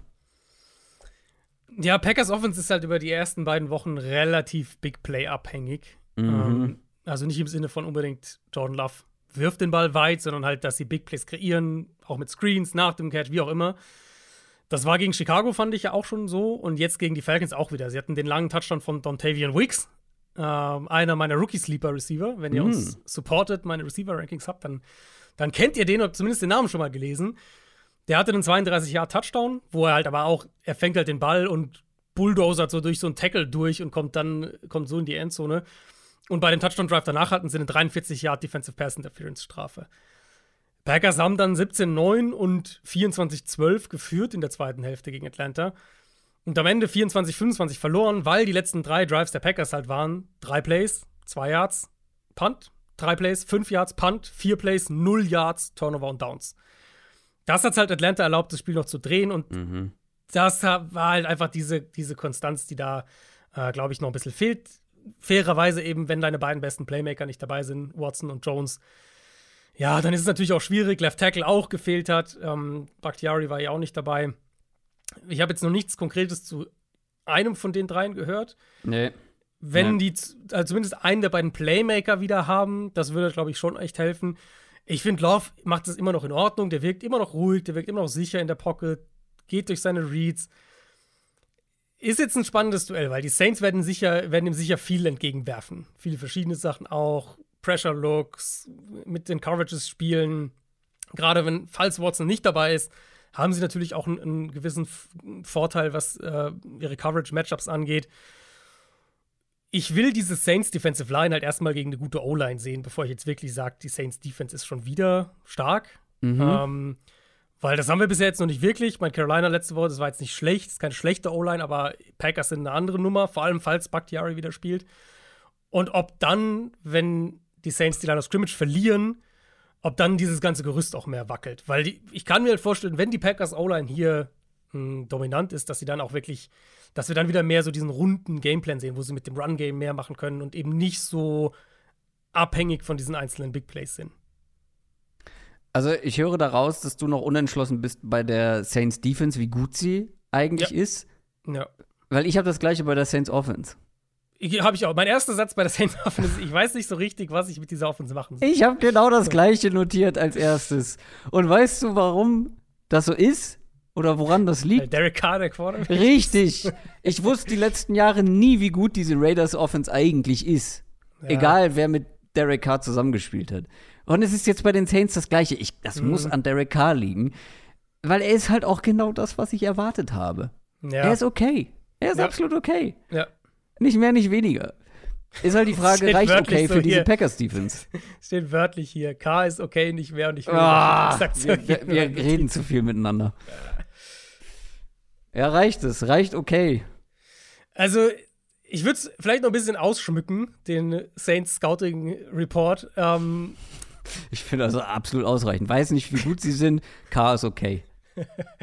ähm, er trifft halt ein paar Big Plays, verfehlt aber auch wieder ein paar Würfe. Die Red Zone-Problematik ist nicht neu bei ihm, ist auch wieder ein Thema. Die Playmaker ja. sind halt super. Die Playmaker sind halt super. Olave mit diesem One-Hander gegen Carolina. Michael Thomas ist bisher ein konstanter Faktor. Und dann auf der anderen Seite, die O-Line ist halt nicht gut. Also du hast immer so eine Sache, die dann die andere wieder aufwiegt. Ja, ähm, und was habe ich vor der Saison gesagt? Derek Carr hinter einer schlechten O-Line. Ja. Und er, aber dafür ist es ja wiederum nicht schlecht. Also er spielt ja nicht ja, schlecht. Ja, wie gesagt, das ist ja okay. Genau. Du hast dann wirklich, das hebt sich alles wieder auf. Carr trifft ein paar Big Plays, verfehlt ein paar andere, die er vielleicht treffen sollte. die Receiver sind gut, die O-Line ist schlecht und so wiegt sich das irgendwie auf. Jetzt haben sie bei Running Backs noch mehr Verletzungsprobleme. Jamal Williams fällt jetzt auch erstmal aus. Ähm, Kendrick Miller ja auch angeschlagen. Und das führt halt in der Summe zu dieser inkonstanten Offense, die eben aber gleichzeitig jederzeit ein Big Play oder auch ein Scoring Drive hinlegen kann. Ich glaube, der Ansatz aus Packers Sicht muss aber diese Offensive Line tatsächlich sein. Die Run Defense war jetzt gegen Atlanta ein bisschen problematisch, aber ich glaube, der Pass Rush für Green Bay, der ist richtig gut. Also da bin ich relativ zuversichtlich. Und ich denke, das werden wir hier auch mehr sehen. Ich bin gespannt, wie sie ihre Matchups in Coverage sortieren. Ob wir gegen äh, Jay Alexander eher gegen Olave oder eher gegen Thomas bekommen. Das wird ein gutes Matchup sein. Der jeweils andere Receiver könnte dann ein X-Faktor werden. Mhm. Ähm, ich glaube halt nicht, dass die Saints den Ball laufen können. Also jedenfalls nicht so, dass jetzt natürlich nicht so wie Atlanta, aber generell, dass das jetzt nicht unbedingt eine Stärke für sie sein wird in dem Matchup. Kendry Miller könnte zurückkommen, der Rookie. Genau, das, da müsst ihr ja schon fast drauf hoffen, wenn, wenn Williams jetzt auch noch ausfällt. Ähm, Tony die, Jones, ganz ja, heißer Fantasy Waiver Wire Pickup. Ja. Habe ich die Finger von gelassen, weil ich traue natürlich auf, äh, vertraue natürlich Kendry Miller. Ja, vor allem kommt ja Alvin Kamara nächste Woche zurück. Ja, das sowieso, aber für die eine Woche. ähm, ja, ich glaube, du kannst halt, ich glaube, die Packers haben eigentlich ganz gute Tools defensiv, um diese Inkonstanz in der Saints Offense rauszukitzeln. Weil, wenn sie sie halt häufiger in zweiter und lang, dritter und lang kriegen, dann glaube ich, dass das Pass Rush Matchup zugunsten der Packers ausgeht. Und dann sollten sie vielleicht gerade genug in Coverage haben, dass das dann zusammen funktioniert. Gleichzeitig kannst du diese, diese Saints Defense nicht abschreiben, weil dafür dafür sind halt diese, dieses Potenzial auf diese Big Plays und, und, oder einzelne Drives ist halt einfach immer da. Die Saints könnten wirklich nach so ein paar Wochen so das am irreführendste ja. Team sein. Ja. Weil die haben ein ganz schön nettes Auftaktprogramm. Alles, alles kein, also das ist jetzt alles kein Fallobst, aber viele Teams halt aus diesem großen Mittelbereich der NFL. Mhm. Weil die Packers sehe ich da aktuell. Also die Packers sind zwei Punkte favorisiert aber es ist halt auch zu Hause, also das ist schon sehr auf Augenhöhe, wie ich eingangs mhm. gesagt habe. Kann in beide Richtungen gehen. Sagen wir mal, das gewinnen sie. Dann kommen die Buccaneers. Ja, mhm. für mich auch in diesem, in diesem ja. Durchschnittsbereich. Also das klingt negativer, als es gemeint ist, ne? Aber ja, halt so einfach im Mittelfeld. Die Patriots.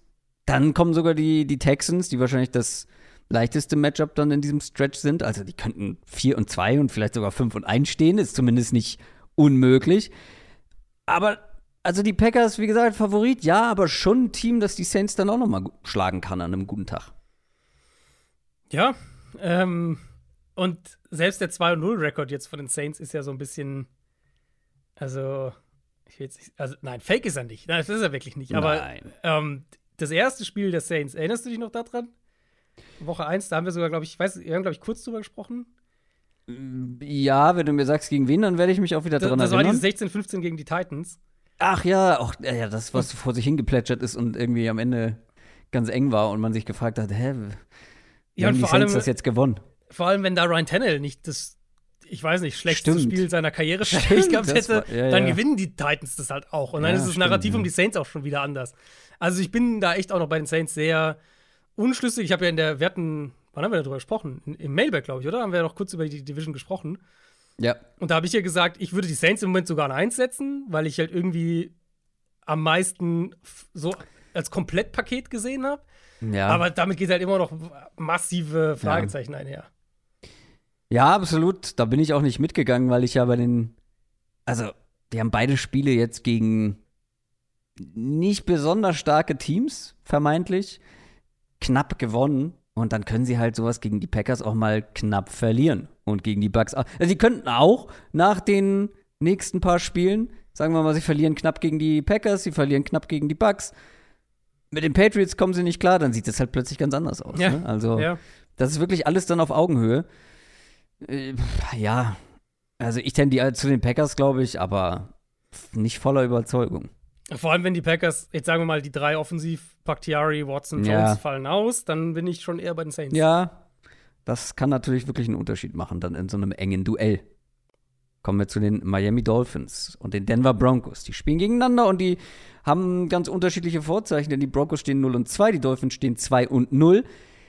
Und da müssen wir natürlich auf die Broncos schauen. Also wer gegen die Raiders und die Commanders nicht gewinnen kann, der wird, und das ist kein Hot Take, seine Probleme mit den Dolphins haben. Mhm. Weil die Dolphins Offense ist halt momentan, glaube ich, so der, der unterhaltsamste Shit, den wir in der NFL gerade haben. Und diese Offense kann halt wirklich wieder der Knackpunkt dann sein, auch in diesem Spiel, weil die Frage muss halt immer sein, aktuell, wenn du gegen die Dolphins spielst, kannst du diese Offense limitieren? Und wenn mhm. ja, kannst du sie genug limitieren? Und ich fand es ganz spannend, weil Bill Belichick hat sie ja limitiert bekommen auf die ein, eine Art und Weise. Also ich würde sagen, dass er es geschafft hat, den Dolphins die größte Stärke zu nehmen, diese, diese Big Plays durch die Luft. Und das hat ja die Chargers dann in der Woche davor ähm, die Defense gekillt, beziehungsweise das Spiel dann letztendlich mhm. auch entschieden. Und Tour dann aber letzte Woche gegen die Patriots mit vier angekommenen Pässen über zehn Yards. Das ist sehr, sehr wenig, wenn man daran denkt, dass es 13 in Woche 1 waren. Also äh, Bill Belichick und die Patriots haben es geschafft, diese explosiven Big Plays durch die Luft rauszunehmen. Und dann ist das, was wir immer bei so vielen Teams zur Debatte stellen, gibt es einen Plan B, gibt es einen Plan C, finden die Teams Antworten. Und die Dolphins finden dann halt Antworten oder haben sie zumindest letzte Woche gefunden. Die sind dann einfach den Ball gelaufen. Allein Raheem Mostert für 121 Yards, 6,7 im Schnitt. Die Screenplays noch mit dazu, wo es dann ähm, ein paar Big Plays beziehungsweise explosive Plays gab. Also, ich frage mich halt so, frage mich halt wirklich, wie diese Broncos Defense, die von Sam Howell durch die Luft geschlagen wurde, gegen Tua Tango Vailoa, Tyreek Hill und Jalen Waddle aussehen will. Ja, ja, ist glaube ich fair. Und ich, ich habe noch keine finale Meinung dazu, inwieweit jetzt die Patriots mit ihren Coverages wirklich das limitiert haben. Ich glaube ehrlich gesagt, dass es ein Stück weit auch eine, Gameplan-Sache war. Ähm, also die Patriots haben gut gecovert. Christian Gonzalez hat ein sehr, sehr gutes Spiel auch gemacht. Das war übrigens mein anderer ähm, Spieler für die, für die Quick Question. Ähm, mhm. der zweite Defense-Spieler, der mich positiv überrascht hat, weil Christian da warst Gonzalez. Du niedriger als ich auch, ja. Na, das war mein Nummer zwei Corner hinter Witherspoon und ein First-Round-Pick, aber äh, ich weiß, wo das Gefühl herkommt, dass ich einfach vom Gefühl nicht ganz so hoch mhm. war, glaube ich, wie der Konsens bei Gonzales und ich ihn trotzdem sehr hoch hatte, weil einfach das Gap dann noch zu den anderen größer war. Trotzdem überraschend, weil ich mir auch notiert hatte, ich hatte extra nochmal nachgeguckt, dass der häufig mal gegen so quirlige, schnelle, explosive Route Runner, gerade so bei In-Cutting Routes, dass er da zu passiv war, dass er da oft Probleme hatte. Und dann habe ich gedacht, ja gut, dann werden ihn Jalen Waddle und Tyreek Hill auffressen. Und das war halt überhaupt nicht der Fall. Kaum was zugelassen. Ja, nee, genau. Also, was die gemacht haben, ich kann es ja einfach mal so ein bisschen in den Raum werfen. Ähm, was sie halt gemacht haben, die Patriots, war eben viel, sie haben viel Zone-Coverage gespielt. Das haben wir mhm. ja vorher auch gedacht, weil das ja, war, war ja so ein Takeaway. Genau, nach dem Charters-Spiel auch, du kannst da nicht in Man-Coverage irgendwie genau, sitzen gegen genau. die. Und sie haben halt sehr viel auch ihr Personell rotiert. Sie haben einiges mit drei Safeties gemacht. Mhm. Dann haben sie halt ähm, Coverage-Strukturen viel rotiert, Single High, Split Safety und so weiter. Haben sie viel, viel Verschiedenes auch gemacht. Ähm, ganz viel Verschiedenes gezeigt.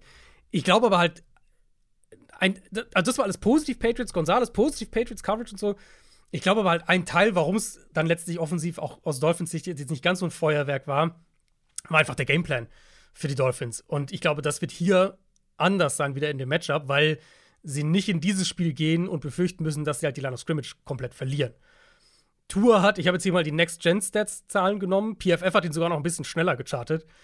Laut Next-Gen-Stats hat Tour den Ball gegen die Patriots in 2,08 Sekunden geworfen. Das ist die viertschnellste Zeit aller Quarterbacks in dem Spiel seit 2020. Mhm. Und Tour ist auf die Saison gesehen bisher dieses Jahr, wirft er den Ball schneller als jeder andere Quarterback und wirft gleichzeitig den Ball tiefer als jeder andere Quarterback. Und das ist natürlich eine verrückte Kombination. Kriegst du eigentlich nie. Äh, der einzige Quarterback, der die gleiche durchschnittliche Tagetiefe hat, ist Derek Carr und der hält den Ball halt viel länger als Tua. Und ich glaube, da kannst du halt aus defensiver Sicht manchmal so ein bisschen anknüpfen, weil manchmal, finde ich, sieht man, dass er halt sehr, ich will nicht sagen blind, aber sagen wir mal sehr strikt dem Playdesign vertraut. Die Interception gegen die Patriots, fand ich, war so ein Beispiel dafür. Ähm, es gab auch ein paar Szenen in dem Spiel. Und wahrscheinlich ist das auch ein Stück weit notwendig, damit er so schnell spielen kann und, und so schnell und gleichzeitig auch vertikal spielen kann. Aber das verstärkt natürlich manchmal den Eindruck, so dass das Scheme und Playmaker sind halt viel und Tour ist halt dann 80% der Snaps ist er halt so der Triggerman am Ende dieses Plays. Er ist dieses Jahr, finde ich, kreiert er auch ein bisschen mehr. Das ist wirklich positiv bei ihm. Und dann denke ich halt, die, die Patriots haben es halt insgesamt gut gemacht mit einer sehr flexiblen Coverage und mit einer dominanten Defensive Front, um die herum die Dolphins von Anfang an herum gecoacht haben. Ähm, das sehe ich halt hier einfach nicht in diesem Matchup. Also, worauf man natürlich gespannt sein darf, ist, was machen die Broncos mit, mit Patrick Sertain? Mhm. Wo, gegen wen stellen sie den? Ähm, und wie, inwieweit können sie daran ihre Coverage vielleicht ausrichten ein bisschen? Gibt ihnen das vielleicht irgendwo anders dann Matchup oder, oder zahlenmäßige Vorteile, wenn sie Sertain irgendwo eins gegen eins haben? Der Pass Rush für die Broncos ist halt schon relativ harmlos bisher. Das ist, finde ich, auch ein bisschen enttäuschend. Ähm, und ich kann mir halt hier sogar auch vorstellen, dass die Dolphins den Ball laufen können. Also ich glaube ehrlich gesagt, wir kriegen hier ein, sehr gutes Spiel der Dolphins Offense. Ja, das befürchte ich allerdings auch. Dann muss man gucken, ob auf der anderen Seite die Broncos Offense vielleicht mithalten kann und dann mhm. das Ganze zu einem Shootout entwickelt und dann ist es eh immer eine, eine Frage von einzelnen Plays, weil offensiv gab es schon ein bisschen was Positives bei den Broncos, finde ich, was man da gerade aus dem Voll. zweiten Spiel mitnehmen konnte.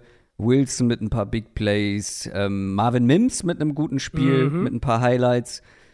Nicht nur als Receiver, sondern auch als Returner. Guter Mann offensichtlich. Ein fitter Jerry Judy ist eine Bereicherung.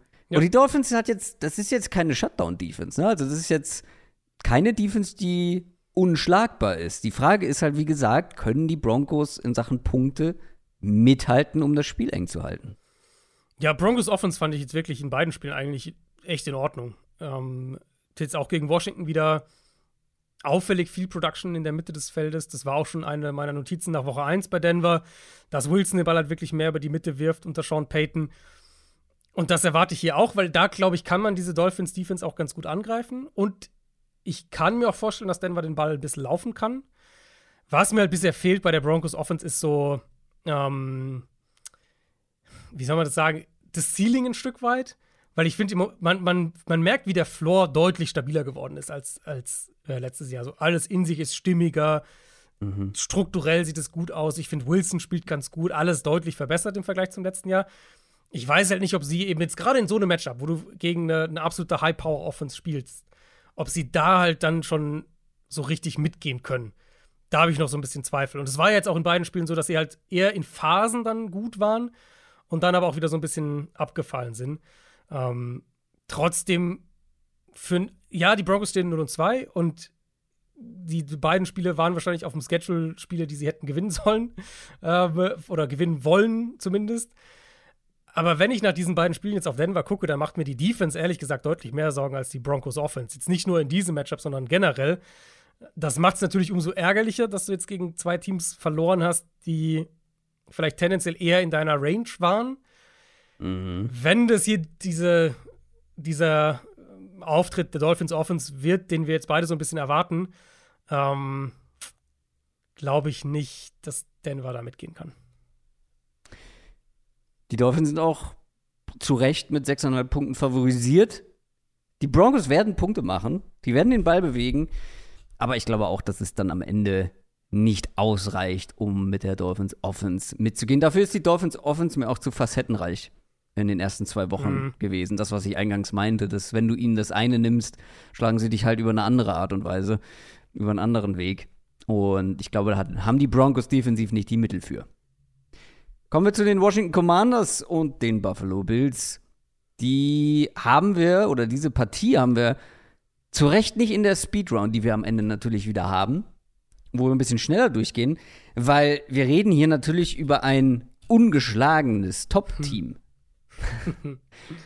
ja, vielleicht das Top in Klammern, aber ein ungeschlagenes Team mit den Washington Commanders. Die stehen 2 und 0. Die Bills sind nur bei 1 und 1. Also die, die Kräfteverhältnisse sind hier, zumindest mit Blick auf den Record, klar verteilt.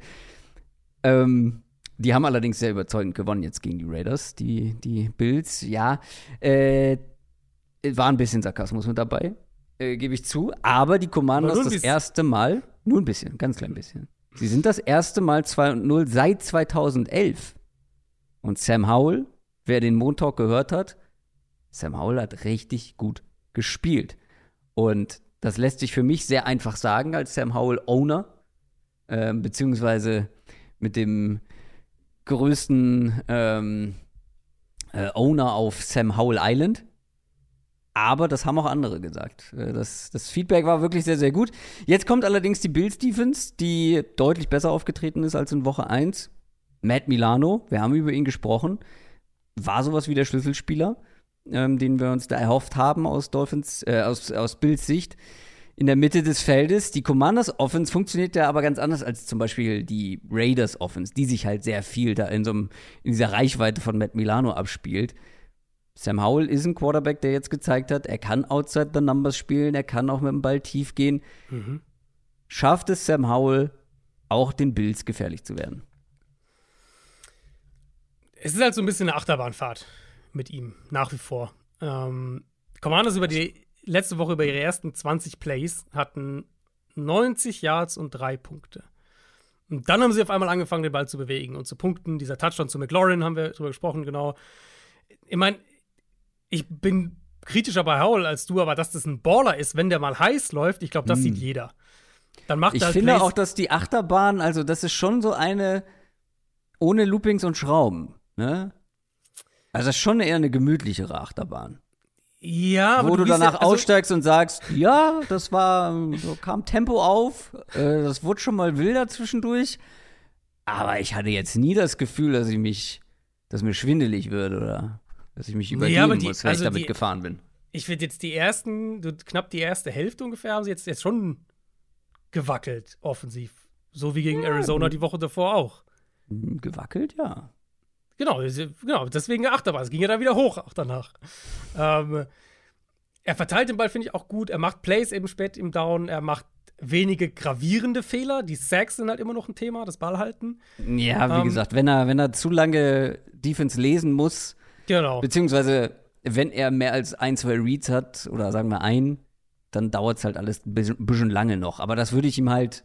Genau, das kann sich auch noch ändern. Also, das ja. kann sich ändern. Ein junger Quarterback, dieses, ja. die Geschwindigkeit der NFL, das hört man immer wieder, ist einfach ungewohnt. Genau. Ich will halt gegen die Bills eigentlich, also gerade an dem Punkt wäre es halt gut, hier eine Entwicklung zu sehen. Weil Buffalo's Pass Rush bisher war jetzt eher okay, würde ich sagen. Auch gegen die Raiders. Jetzt war jetzt nicht so, dass der Pass Rush irgendwie Buffalo da, für, für Buffalo da irgendwie dominant war. Deswegen, das da gar nicht erst zuzulassen, dass der Pass Rush der Bills ein Faktor wird, das wäre für mich so ein Punkt bei Howell diese Woche. Ähm, umso mehr, weil ich mir vorstellen kann, dass Washington am Boden vielleicht ein bisschen Probleme hat. Auf der anderen Seite halt die Matchups in der Secondary, die sind eigentlich nicht schlecht. Mit, du kannst McLaurin von Tredavious White wegbewegen, wenn man das will. Ähm, Jahan Dodson könnte ein Matchup-Problem für Buffalo werden ich bin ein bisschen skeptisch und das macht halt diese Kurzpass-Sache auch ein bisschen schwierig. Ich bin ein bisschen skeptisch bei den Titans und Running Backs, über die Washington ja gerne und viel im Passspiel auch arbeitet, weil das kann Buffalo, glaube ich, ganz gut limitieren. Und das könnte Washington halt auch ein bisschen den Rhythmus nehmen. Das wird, glaube ich, ein Spiel, in dem mehr auf Sam Howell noch, wo es noch mehr auf ihn ankommt, dass er halt von Anfang an dazu beiträgt, dass die Offense on schedule bleibt, weil die die Gefahr, die ich halt hier so ein bisschen sehe, ist, dass sie in vielen langen Downs sind und dann, dann halt doch der Bills Pass Rush ein Faktor wird. Josh Allen auf der anderen Seite hat viel Kritik bekommen nach Woche 1, auch von uns. Ich muss zugeben, ich habe relativ wenig von dem Spiel jetzt gegen die Raiders gesehen, aber das, was ich gesehen habe, hat mir eigentlich verdeutlicht, dass es da sofortige Anpassungen gab. Ähm, jetzt bezogen aufs erste Spiel mhm. äh, oder nach dem ersten Spiel, deutlich konservativere Offense, Allen mit viel weniger Risiko, den Boden mehr am Ball bewegt und auch gut bewegt. Lag natürlich auch irgendwo am Spielverlauf. Man musste nicht ganz so viel machen. Aber James Cook 17 Runs für 123 Yards. Also, ja. wenn er nicht der Most Improved Player wird, dann ist es auf jeden Fall die Most Improved, äh, Most Improved Role, glaube ich. Mhm. Also, ähm, bekommt auf jeden Fall sehr, sehr viel mehr Volume. Und die Commanders Defense war jetzt eine, die dann doch eher durch die Luft anfällig gewesen ist. Zumindest mehr als am Boden. Was erwartest du da jetzt für ein Matchup? Also sehen wir eine ähnliche Bills Offense wie letzte Woche oder wieder eine, wo wir mehr Deep Balls mhm. sehen, wo wir einen etwas riskanteren Josh Allen sehen? Ja, das befürchte ich so ein bisschen, ehrlich gesagt. Ich hatte das ja vor dem Raiders-Spiel gesagt, dass jetzt gegen eine Defense, wo klar ist eigentlich, Allen muss nichts Verrücktes machen, von vornherein. Genau dann will ich das halt auch sehen, so dass er diszipliniert spielt, dass die Bills einen klaren Plan haben und Allen den halt auch einfach umsetzt. Und was wir eben gesehen haben gegen die Raiders, war der Effekt auf diese Offense, wenn sie den Ball laufen können. Und genau darüber habe ich bestimmt fünf Minuten oder so in unserer Bills-Preview im Sommer gesprochen, dass sie ja die Offensive Line umbauen, dass sie ihr Backfield mhm. umbauen, dass ich mir halt vorstellen kann, dass sie einen Plan haben, um außerhalb von Josh Allen offensiven Floor zu entwickeln, auf den man auch mal zurückfallen kann, damit halt diese Josh Allen rastet aus Spiele nicht mehr so passieren.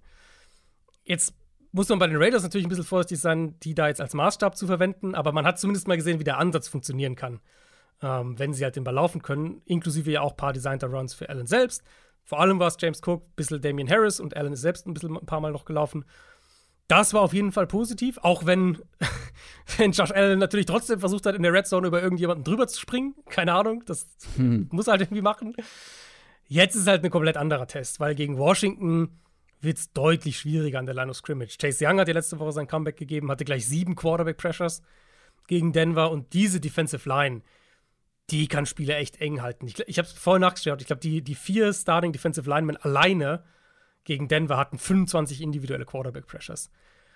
Und dann will ich jetzt halt in dem Fall dann sehen, wie sieht der Gameplan aus, wenn die Bills den Ball am Boden nicht so gut bewegen können.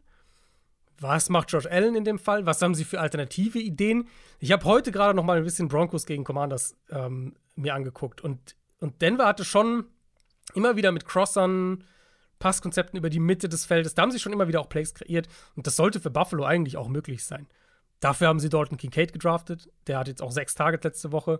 Ähm, da kannst du Cook natürlich auch einsetzen. Das ist dann aber halt eine Geschichte, die Geduld erfordert. Umso mehr, falls Josh Allen, was ich mir ja vorstellen kann, viel unter Druck steht. Und da bin ich sehr gespannt zu sehen, wie er reagiert. Ich kann hier ja den Sam Howell Hype Train, nennen wir es mal so, befeuern ohne Ende. Aber das ist und bleibt ein Pflichtsieg für die Bills. Also, wenn ja. Sam Howell auch hier dann in Sachen Scoring mithalten kann, oder die, die Washington Offense insgesamt, dann müssen wir, glaube ich, diese Offense nochmal komplett neu bewerten. Aber eigentlich spricht wenig für, für die Commanders. Also, vor allem spricht wenig gegen die Bills. Natürlich gibt es so ein paar Fragezeichen, die du gerade angesprochen hast, aber qualitativ sollten die Bills das hier auch auswärts gewinnen und sind mhm. sogar auswärts mit 6,5 Punkten bei den Buchmachern ja. vorne.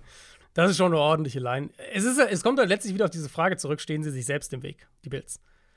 Wenn das nicht passiert, denke ich auch, dass Buffalo das Spiel relativ souverän gewinnen sollte. Wenn das passiert, haben wir jetzt halt von Washington gesehen, wenn du sie lang genug im Spiel lässt und wenn du so lange genug erlaubst, dass sie zurückkommen, dann können sie das auch. Ja, da gehe ich komplett mit. Ich würde es natürlich komplett abfeiern und mehrere Victory Dann hätten wir unser, unser erstes Montalk-Spiel sicher. Aber ganz sicher. Mal sehen, ob die Baltimore Ravens und die Indianapolis Colts auch da dann mit zur Auswahl stehen nach dem Sonntag. Die spielen gegeneinander. Die Colts haben die Texans geschlagen, stehen deshalb 1 und 1 und die Ravens haben auch mal die Texans geschlagen, ja, aber vor allem die Bengals letzte Woche besiegt und stehen deshalb 2 und 0.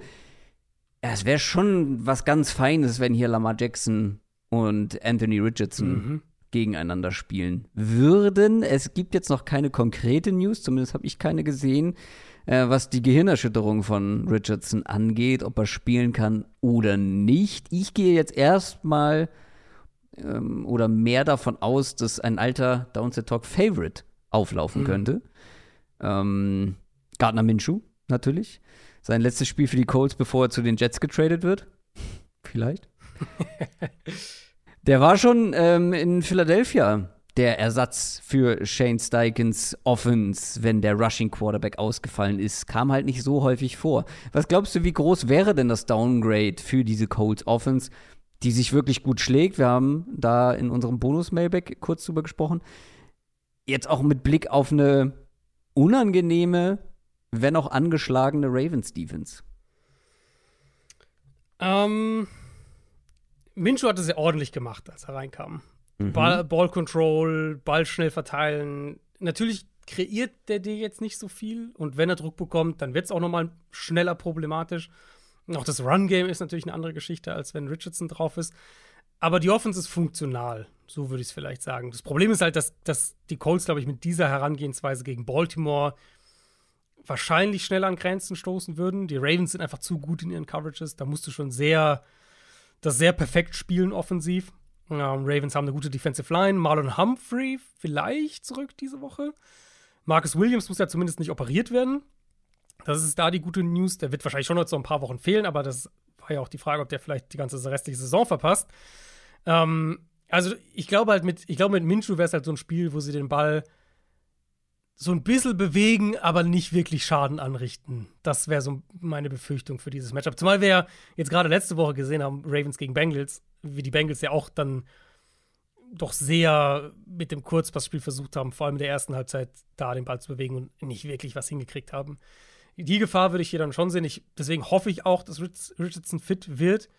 Ähm, was der bisher zeigt, ist halt echt super beeindruckend. Also ja, der muss gucken, dass er fit bleibt.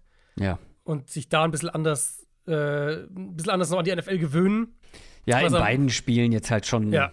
harte Hits eingesteckt. Genau, ja, vor allem jetzt die Gehirnerschütterung, die war ja super unnötig eigentlich. Ich, also ich glaube, ja. das ist doch passiert bei dem zweiten Touchdown-Run. Genau, wo er mit dem Kopf wurde, hinten Genau, und das war eigentlich ganz total unnötig, dass er da so hinfliegt. Ähm, da müssen sie einfach auch mehr noch dran arbeiten, kann ich mir vorstellen. Aber halt Athletik, Armtalent, wieder aus der Pocket spielt, wieder durch seine Reads geht, Ballplacement teilweise echt richtig gut. Das ist für mich schon, also fand ich schon echt beeindruckend bisher. Und ich würde ihn natürlich sehr gerne sehen gegen eine komplexe Ravens Defense, die dir auch in puncto Post-Snap-Reads dann echt Probleme machen kann. Weil das, das wäre dann schon eine sehr, sehr spannende Herausforderung. Ich glaube, mit Minshew wird hier nicht viel gehen für die Colts Offense, wenn es Minshew ist. Ja, dafür ist das Matchup wahrscheinlich zu ungünstig und gleichzeitig sieht das auch nicht so günstig auf der anderen Seite aus. Die Ravens Offense, haben wir jetzt schon mehrfach gesagt, da sind wir sehr positiv. Ähm, ich mag sie sehr. Äh, ich glaube, wir waren beide ja optimistisch mhm. und wir wurden bislang auch nicht enttäuscht. Und ich sehe da auch noch ein bisschen Potenzial für mehr, weil, also gegen die Bengals zum Beispiel ohne zwei Starting Linemen gespielt. Ähm, den Starting Running Back hatte man schon verloren. OBJ war irgendwann verletzt. Mhm. Jetzt können ähm, Ronnie Stanley und Tyler Linder, Linderbaum ähm, zurückkommen. Ähm, OBJ scheint fit zu sein. Und was mir ein bisschen schwerer fällt, ist die Colts Defense dagegen einzuordnen. Also, die waren jetzt letzte Woche nie gefährdet, aber die haben fast 400 Yards gegen die Texans zugelassen mit mhm. CJ Stroud. Und also, ich habe da die Zweifel, dass sie genug Antworten haben gegen halt einen Mark Andrews, einen Zay Flowers, einen Lama Jackson am Boden, der halt brutal stark wieder ist. Und die ganzen anderen Waffen, ein gutes Run-Game. Das ist ein bisschen zu viel, glaube ich, für diese Colts Offense. Oder sehe ich das falsch? Ja, also nee, gehe ich schon vom Grundsatz her mit. Ähm, bei den Verletzungen müssen wir halt ein bisschen gucken. OBJs Knöchel ähm, und die O-Line. Also man geht davon aus, dass er, dass er spielen kann. Ja, genau. Also Klingt so ein bisschen vorsichtig optimistisch. Bei den O-Line habe ich ehrlich gesagt noch nichts konkret gesehen. Nee. nee. Ähm, das heißt, da müssen wir einfach abwarten. Aber ich sehe halt auch noch eine andere Gefahr, nämlich, dass die, die Colts Defense unter Gus Bradley einfach super ausrechenbar ist. Also wir wissen, das ist immer noch eine relativ statische Defense. Das ist keine, die, die dich jetzt irgendwie mit, mit äh, Post-Snap-Rotation irgendwie herausfordert oder sowas oder mit verrückten Blitz-Packages oder irgendwas, sondern du weißt eigentlich, was du bekommst. Ähm, und ich glaube, da, da sieht man dann den richtigen Effekt dieser neuen Ravens-Offense, die sich dann da wahrscheinlich ihre Matchups zurechtlegen kann. Und wenn ich dann Flowers und Beckham vor allem gegen die Colts Cornerbacks, vor allem die Outside Cornerbacks sehe, das ist natürlich schon ein Mismatch zugunsten der Ravens. Andrews gibt der Offense nochmal eine höhere Baseline und wenn Lamar so aus der Pocket spielt, wie letzte Woche, und dann halt hier und da, wenn nötig, am Boden mal einen First Down rausholt, boah, dann ist diese Offense schon echt unangenehm zu spielen. Ich glaube, die Line ist die beste Chance für die Colts. Jetzt, wenn wir mal sagen, Stanley, Linderbaum, vielleicht einer kommt zurück, vielleicht kommen auch beide noch nicht zurück. Und da hat Indianapolis mit, mit Buckner, Samson Ebukam, Quiddy Pay, da haben sie ihre größte Qualität defensiv. Aber die Ravens, und auch das haben wir letzte Woche eben gesehen, haben halt auch da mehr Antworten einfach jetzt in der neuen Offense mit dem ganzen Quick Game.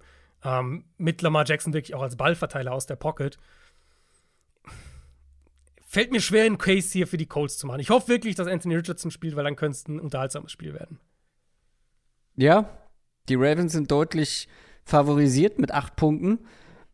Das ist, das ist viel, aber ich finde es jetzt nicht komplett absurd, weil gerade ohne Anthony Richardson ja. doch recht viel gegen die Colts spricht. Und ich glaube, wenn Lamar Jackson in Sachen Ball Security wieder einen guten Job macht, generell mhm.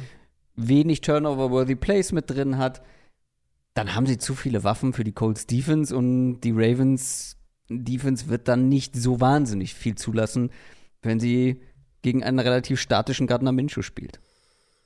Ja, ich könnte mir vorstellen, dass die Line sich auch nochmal bewegt, falls klar ist, dass Richardson spielen kann. Ja, könnte es ein bisschen enger werden. Genau, das wissen wir jetzt heute aber noch nicht. Ähm, dann kommen wir zu den zwei Monday Night Games. Gibt auch diese Woche wieder zwei. Und das eine um 1.15 Uhr deutscher Zeit. Das einzige 2 0 Matchup diese Woche zwischen mhm. den Tampa Bay Buccaneers und den Philadelphia Eagles. Dass die Eagles 2-0 stehen, ist jetzt keine große Überraschung. Bei den Bucks umso mehr. Ich will jetzt nicht der große Partypuber sein für alle Bucks-Fans. Aber Vikings und Bears zu schlagen, da gegen die Defense zu punkten, das ist schon dann ein gutes Stück einfacher, als gegen die Eagles das zu wiederholen.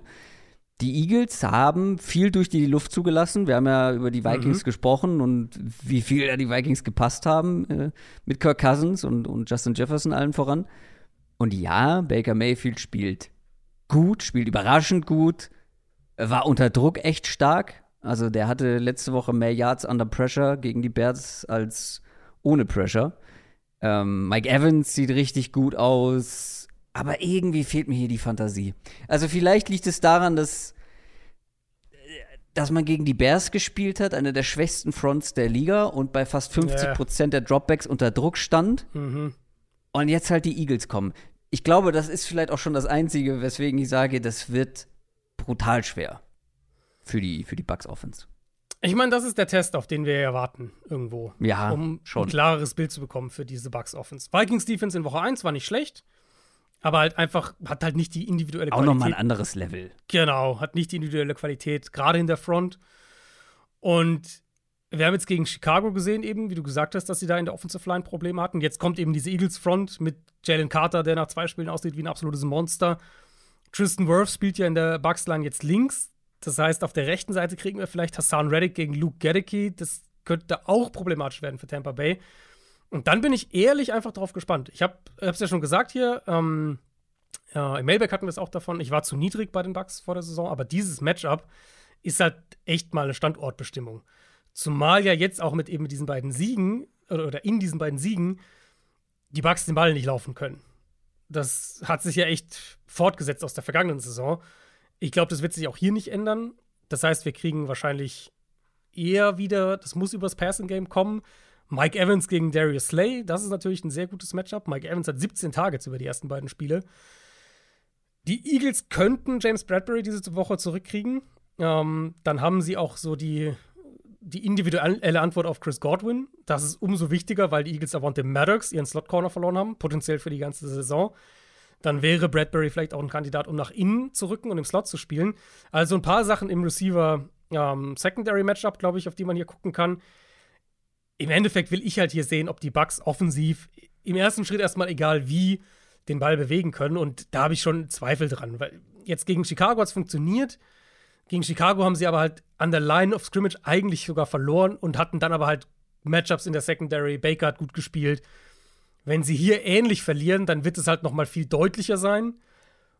Und du hast nicht die gleichen Matchups in der Secondary, die so vorteilhaft für dich sind. Deswegen, ich habe ehrlich Zweifel, aber das ist ein Spiel, auf das ich super gespannt bin. Ja. Ja, ein guter Gradmesser, wie genau. du schon gesagt hast. Wir müssen aber auch noch mal über die Eagles Offense sprechen. Mhm. Ähm, Shane Steichen ist ja weg, der Offensive Coordinator aus dem letzten Jahr. Und die Offense hat in Phasen schon, finde ich, ziemlich off gewirkt. Einfach nicht rund. Ein bisschen sloppy auch. Ja. Das Run-Game war gut. Äh, Gerade letzte Woche dann gegen die Vikings. Das Blocking war sehr stark. Der Andrew Swift war überraschend gut. Aber die Passing Offense, da sieht man schon Unterschiede, finde ich, im Vergleich zur Vorsaison. Gerade erste Halbzeit gegen die Vikings, das war, das war nix. Und äh, da kommt es dann auch zu einer Jalen Hurts Interception, die fast schon ein bisschen desperate aussieht. Also ein bisschen ähm, verzweifelt. Ähm, gut, sie haben es in der zweiten Halbzeit dann gefixt, aber trotzdem, das ist nicht, das ist nicht die Eagles Offense, die wir aus dem letzten Jahr kannten. Das müssen wir im Blick behalten, vor allem auch hier, weil ich glaube, dass die Buccaneers gerade dann gegen den Run ganz gut aussehen sollten. Also, dass es mehr auf das Eagles Passing Game ankommen könnte. Ähm, ja, Ja, kann ich mir vorstellen. Das war letzte Woche, mh, würde ich daran anknüpfen, das, was du gerade gesagt hast, weil es war zum Teil ähnliches Thema wie im ersten Spiel gegen die Patriots. Und da hatten wir in der Preview auch drüber gesprochen, dass die Eagles manchmal gegen, gegen Blitzing, gegen Pressure-Look so ein bisschen strugglen, weil sie halt manchmal eindimensional werden. Und das heißt jetzt nicht, dass sie da keine Plays machen oder sowas, bevor mir jetzt irgendwer sagt, die haben doch hier so und so viele Yards gegen den Blitz geworfen. Ja, haben sie. Natürlich kann Jalen Hurts sich immer noch erwischen. Natürlich ist die individuelle Receiver-Qualität gut genug, dass sie dann manchmal diese 1 gegen 1 Matchups halt einfach bestrafen, wenn du blitzt. Ich meine aber mehr so aus einer übergreifenden Perspektive. Und ich fand, das war gegen Minnesota auch so. Das Passing-Game, jetzt abgesehen von halt so ein paar Highlights, wirkt doch so ein bisschen off. Quarterback-Run-Game hat nur bedingt funktioniert. Die Vikings haben, haben Hurts allein im ersten Viertel schon fünfmal mit sechs Mann geblitzt. Aus diesen, sechs, aus diesen fünf, sechs Mann Blitzes kamen drei Pressures, zwei Sacks. Und Hurts hat das ganze Spiel über eigentlich kaum was in der Mitte des Feldes gemacht. Es war alles kurz nach außen. Dann halt die zwei Shots auf Devonta Smith und die haben eben geklappt. Und jetzt kommt Todd Bowles. Ähm, gegen Minnesota war es dann eben, wie du gesagt hast, so, dass sie sich letztlich auf diese Shots und auf ihr, ihr Base-Run-Game stützen konnten, unter anderem mit Swift natürlich, mhm. weil halt die Vikings Run-Defense nicht viel da entgegenzusetzen hatte. Das ja. wird hier anders sein, ja. gerade mit der Bucks-Front eben. Und das ist generell einfach was bei den Eagles, das ich jetzt im Auge behalten werde. Nicht nur, weil die jetzt nicht jede Woche so viele Turnover auf dem Silbertablett bekommen wie gegen Minnesota, sondern weil das irgendwo ja auch der nächste Schritt der Offense in puncto Dropback-Passing-Game wäre. Um, ähm, und der nächste Schritt der Offense generell, wenn es darum geht, so den verläss verlässlichen Plan B, Plan C zu haben. Das müssen einfach Dinge sein, die Philadelphia dieses Jahr erreicht, irgendwo. Mit dem individuellen Talent, das sie haben, mit, mit Jalen Hurts als Franchise Quarterback. Und die Bucks sind, glaube ich, ein ganz guter Test, auch hier, wenn man so will. Weil das ist jetzt keine Elite-Defense, aber eine gute Defense. Und eine Defense, die wahrscheinlich aufgrund ihrer eigenen Identität sowieso ein paar Sachen macht, die Philadelphia vielleicht Probleme bereiten könnten. Also nur um es klarzustellen, ich bin weit davon entfernt, bei der Eagles Offense jetzt irgendwie den Panikknopf zu drücken oder sowas. Ich will halt nur sehen, dass ihr Dropback-Passing-Game variantenreicher wird. Das ist es im Prinzip. Also im Normalfall sollte das ein Eagles-Sieg sein. Ja. Ein deutlicher Sieg, vielleicht sogar. Ich frage mich halt wirklich, was passiert, wenn die Bucks das Run-Game limitieren können. Mhm. Und was passiert, wenn dann das Passspiel nicht so gut aussieht bei den Eagles? Ob die Bucks das vielleicht dann sogar eng halten können, weil die Offense dann wieder mal so ein bisschen über sich hinaus wächst und Baker Mayfield gut spielt. Also, das ist in Philadelphia, das sollte relativ klar sein, aber ich sehe so ein bisschen Stolperpotenzial. Obwohl man, äh, ach nee, auswärts ist es, ne? Das ist ein ist in Tampa Bay? Äh, in ja, das ist in Tampa Bay, Tampa Entschuldigung. Bay, ja. Mhm. ja. das macht mein Case ja noch besser. Ähm, dann ist das Stolperpotenzial vielleicht noch größer auswärts. Sie sind zwar auswärts mit fünf Punkten Favorit, aber wie gesagt, so ein. Ich, also, ich würde jetzt nicht aus allen Wolken fallen, wenn es zumindest ein knapper Sieg wird. Unter fünf Punkte.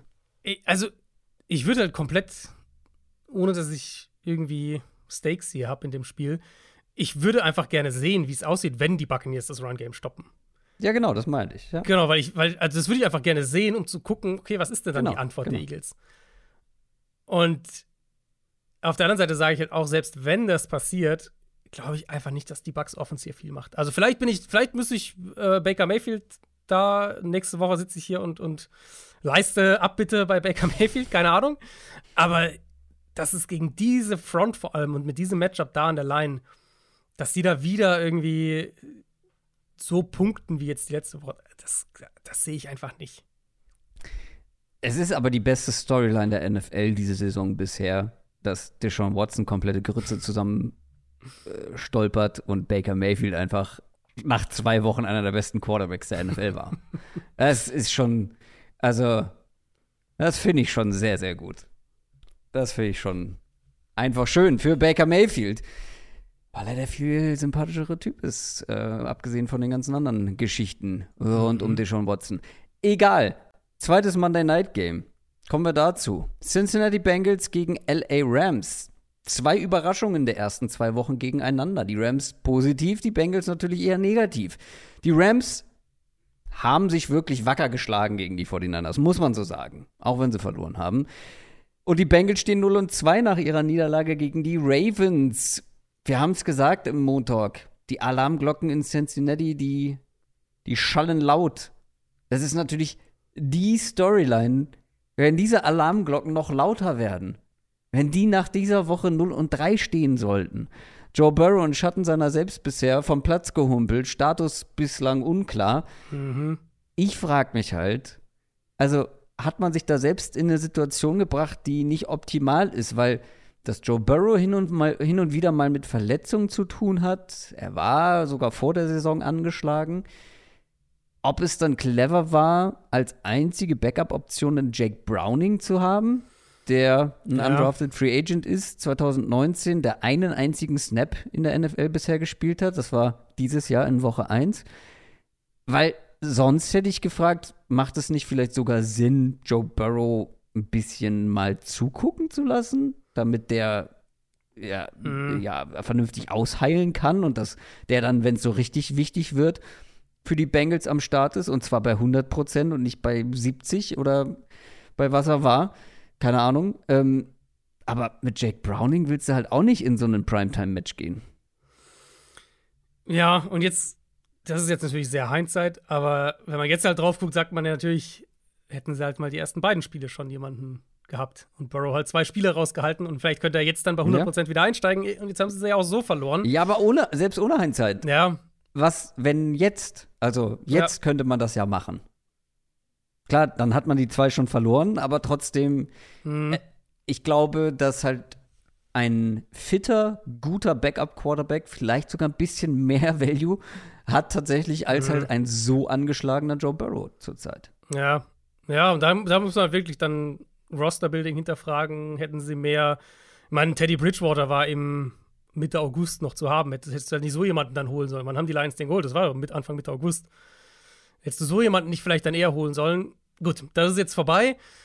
Jetzt ist nur gu- gucken, also die Wade bleibt natürlich die große Frage. Zweite Hälfte gegen die Ravens sah deutlich besser aus als die erste.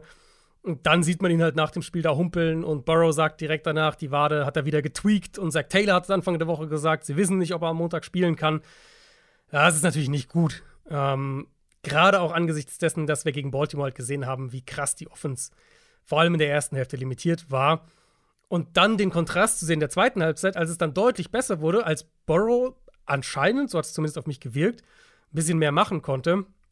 Und jetzt halt die Frage, inwieweit das jetzt, wie langwierig das ist, inwieweit prägt das jetzt den Rest der Bengals-Saison? Ist die Saison gelaufen für die, bis Burrow wirklich wieder bei 100% ist? Und dann halt die andere Frage, wenn sie jetzt das wissen, jetzt sagen sie mal, sie wissen am Freitag, okay, Burrow kann spielen, aber er wird halt wieder so bei 70 Prozent nur sein. Kriegen wir dann vielleicht mehr einen Gameplan, wo sie auch mit einem limitierten Erf Quarterback erfolgreich sein können? Weil das hat mir halt gegen Baltimore gefehlt. In der ersten Halbzeit hatten sie einfach wirklich keine Idee, fand ich. Das war wirklich so, wir versuchen halt unsere normale Offense zu spielen, aber mit einem Quarterback, der sich nicht bewegen kann und den Ball immer nach zwei Sekunden loswerden muss. Und wenn du dann aufs Matchup schaust, jetzt nach zwei Spielen, wir haben viel über die Rams Offense gesprochen. Hier ist meine Byron Young-Notiz, meine positive. Diese Defense ist auch ein bisschen eine positive Überraschung. Gerade mit Absolut. der Front, dass die halt mehr Druck Ja. entwickeln als gedacht. Young, Kobe Turner letzte Woche ein gutes Spiel gehabt. Aaron Donald für sich betrachtet ist natürlich, wäre sowieso schon ein Matchup-Problem für diese Bengals Interior Line. Ja. Ähm, die können schon Druck machen und gegen eine Bengals-Line, die jetzt bisher nicht überzeugt hat, wenn Burrow sich dann wieder nicht bewegen kann und den Ball halt schnell wirft, dann verlieren die, die Bengals halt hier auch diesen Matchup-Vorteil, den sie eigentlich mit ihren Receivern gegen diese Rams Secondary haben. Und auch das haben wir in der ersten Halbzeit gegen Baltimore ganz krass gesehen. Deswegen Plan B, Fragezeichen. Spielt Burrow, Fragezeichen. Und können sie ihre Matchup-Vorteile auch auf den Rasen bringen? Das sind so die drei Fragen, finde ich, aus, aus, äh, aus Bengals Sicht. Und falls sie da wieder Probleme haben, dann glaube ich, dass die Rams hier gerade auch mit dem Pass Rush so ein bisschen Ja. für ein paar böse Überraschungen sorgen können. Ja. Und auf der anderen Seite kann es halt genauso sein. Weil diese Rams Offense, ja, die wird man jetzt nicht mehr unterschätzen nach diesen ersten zwei Wochen. Aber auch darüber haben wir schon gesprochen. Also, Mhm.